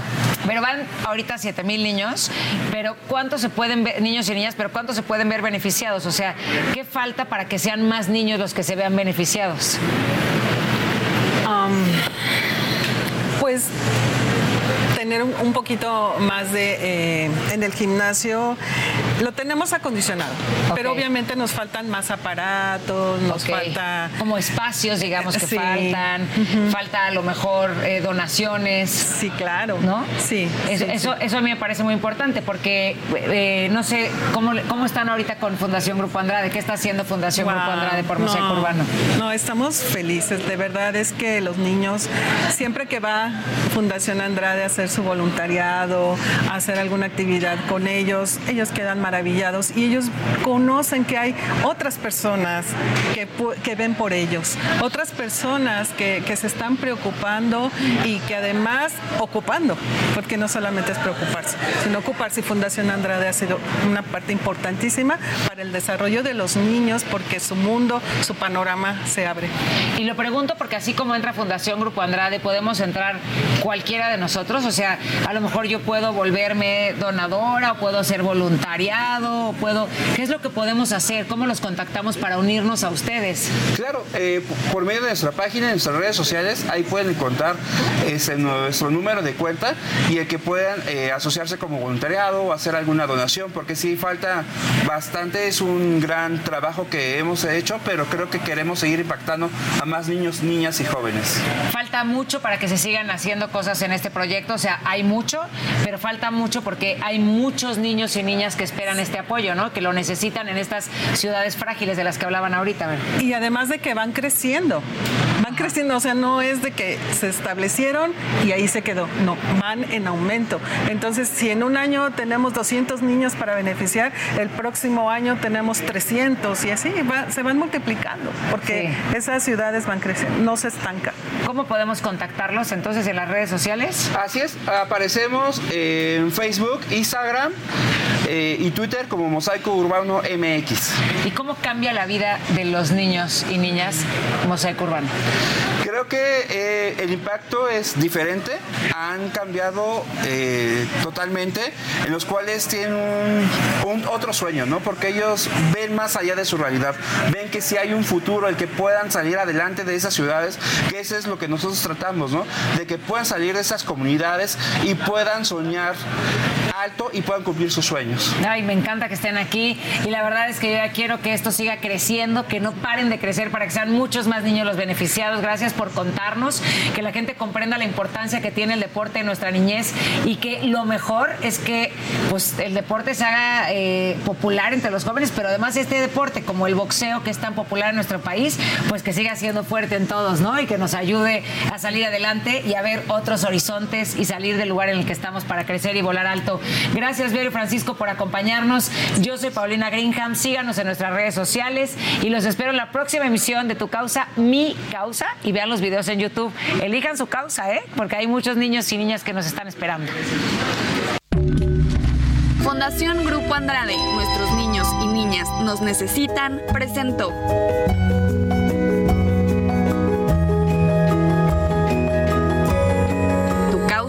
Mi causa. Continuamos en el informativo de fin de semana. Mire, en temas deportivos, hoy se conmemoran 10 años del atentado en el maratón de Boston. Un episodio que tiñó de sangre la carrera atlética más longeva del mundo. Las bombas explotaron muy cerca de la meta, tan solo tres minutos después de que el competidor mexicano Jorge Guerra terminara dejando esta situación, tres muertos y 260 heridos. Una década después del suceso, el propio Jorge Guerra habló en exclusiva para el Heraldo Media Group. Escuchemos lo que relató a mi compañero Francisco Domínguez. Recuerdo triste, la, mucho coraje, porque la verdad, donde explotó la bomba, había muchas familias. Si tú vas a un maratón al final y en esa calle hay una dulcería, o sea, el que lo hizo, o sea, realmente fue un sentimiento así de, de hijo de no sé qué, o sea, porque fue en un lugar donde normalmente están familias y enfrente de una paletería o una dulcería, ¿no? O sea, realmente hizo lastimar a personas inocentes, ¿no? Más, más bien que corredores, a la gente inocente que va a echar por y que alguien tiene escrúpulos en un cinco segundos acabe contigo o lastimado, porque pues, lastimó, mató poca gente, pero lastimó muchísima gente. Y bueno, ahora saludo con mucho gusto a nuestro experto en deportes, Luis Enrique Alfonso, para conversar sobre el partido de este sábado, el llamado clásico joven entre Cruz Azul y las Águilas del la América. Mi querido Luis Enrique, ¿cómo estás? Buenos días. ¿Cómo estás, Alex? Un gusto saludarte. Buen día a toda la gente en este fin de semana. Muy deportivo, ¿no? Como que últimamente nos está entregando mucha, mucha materia prima estas, estas semanas. Y quería platicar contigo antes del partido de Cruz Azul América, que ayer el Tan Ortiz dijo que para él no era un clásico, clásico Pumas, clásico contra Chivas, pero Cruz Azul no. El tema de selección, Alex, porque me parece que después de conocer la convocatoria de, o más bien los grupos de la Copa Oro, donde México va a, compartir el sector B con Haití, Honduras y Qatar, eh, la obligación que tiene eh, Diego Coca con esta selección hace entrar en una reflexión muy profunda, porque la cosa viene podrida desde el momento y cómo se hizo la selección del entrenador eh, hace apenas unas semanas, cuando tuvo que haber sido, y lo hemos platicado eh, antes en, otros sábados, cuando terminó el Mundial de Qatar, los directivos se fueron de vacaciones, no importó nada, los dueños de la pelota hicieron caso omiso, y de repente vienen y machan este partido molero contra Estados Unidos que, que meten complicaciones a la propia selección y a los equipos, porque es justo en un periodo en donde se tiene que definir los lugares en liguilla, Alex. Y muchos eh, entrenadores no quieren prestar sus jugadores porque pues no tienen tanto y se los quitan. Y particularmente me voy a centrar en el tema de, Chivas. ¿cómo le puedes exigir a Paunovic que califique lo más arriba posible cuando estás obligándolo tu dueño, que es tu equipo, puede ser lo que quiera, a que ceda a los jugadores a la convocatoria de la, de la selección? Yo entiendo que la selección mexicana es un producto que lleva mano, pero se prioriza lo económico sobre lo deportivo. Hay dos áreas en la federación, Alex, el área comercial y el área deportiva. Yo no sé si están enfrente una de otra allá en, Toluca, o de plano no se hablan, o de, o de pronto no hay un sentido común propio, porque en, al momento de calendarizar deberían de, de verificar cómo está el torneo local, porque a este partido contra México, Estados Unidos, van a ir pura pedacera, o sea, va a ir jugadores convocatoria B, convocatoria C, pero si lo pierden, Alex, la presión que va a tener Diego Coca va a ser realmente eh, demasiada para lo que viene después de la Nations League y para lo que viene después de esta Copa Oro. Entonces, es la, la, reflexión que te quería hacer primero, no sé cómo lo ves tú. Pues una situación muy compleja, porque entonces, ¿qué hacer? Es decir, por un lado tienes una crisis en la selección mexicana, ya de por sí, como bien relatas, con un ascenso del director técnico bastante cuestionado, que tiene que preparar a sus jugadores, hacer que se coordinen, trabajarlos psicológicamente, pero al mismo tiempo estás descobijando a los clubes deportivos a nivel nacional. ¿Qué hacer entonces, mi querido Luis Alfonso, para que haya una sinergia entre eh, los planteles deportivos, pero al mismo tiempo, pues no descobijar a la selección mexicana? Son cinco partidos que hay de compromisos por esta empresa Suma en Estados Unidos. Yo creo que no estaría mal el que la parte deportiva y comercial se juntaran para decir, a ver, ¿Dónde vamos a machar todo? Porque aparte con la Nations League, los partidos de ahora no hay eliminatorios para México, pero siempre se va saturando. Y ver exactamente dónde hace el menos daño posible. El dinero no está mal, Alex, se requiere para llenar las arcas de la federación, se entiende, pero no, pero tiene que haber comunicación con lo deportivo. Sí. Es lo único que se está pidiendo. Me parece que no es algo irreal y me parece que te, tendría que ponerse ya en la mesa porque desde que terminó el Mundial de Qatar no ha cambiado absolutamente nada la situación. No, hemos aprendido, mi querido. No, Luis nada, Enrique. nada. Pero bueno, Oye, ¿qué queda con la- el del- club, con el clásico joven? Del América Cruz Azul, a ver, es un partido que tiene mucha historia desde los 70, muchas finales, sobre todo en finales, y, y la última en donde recuerdas que la América le dio la vuelta de manera dramática a Cruz Azul, me Bueno, parece que pues, es un, es un partido ahí se que tiene mucha relevancia. ¿no? Ahí se consolidó la cruz azuleada. Ahí se consolidó justamente. Eh, lo del Tan Ortiz me parece que está fuera de lugar porque él no es quien para juzgar que es clásico o no. Exacto. Él dirige a un equipo y me, pare- me parece que no tendría que estar en estas polémicas porque Eso aparte le puede salir sola. Claro, totalmente. Y ya tú y yo, y en otro espacio, en otro momento, incluso con, con, un par de bebidas, podríamos echarnos un clavado y ver qué tan clásico es más allá del Chivas, Pumas o Cruz Azul. Que tiene una relevancia importante, la tiene, pero el papel del entrenador me parece que va por otro sentido. Así es. Espero que sea un buen partido y yo te digo algo, aguas América.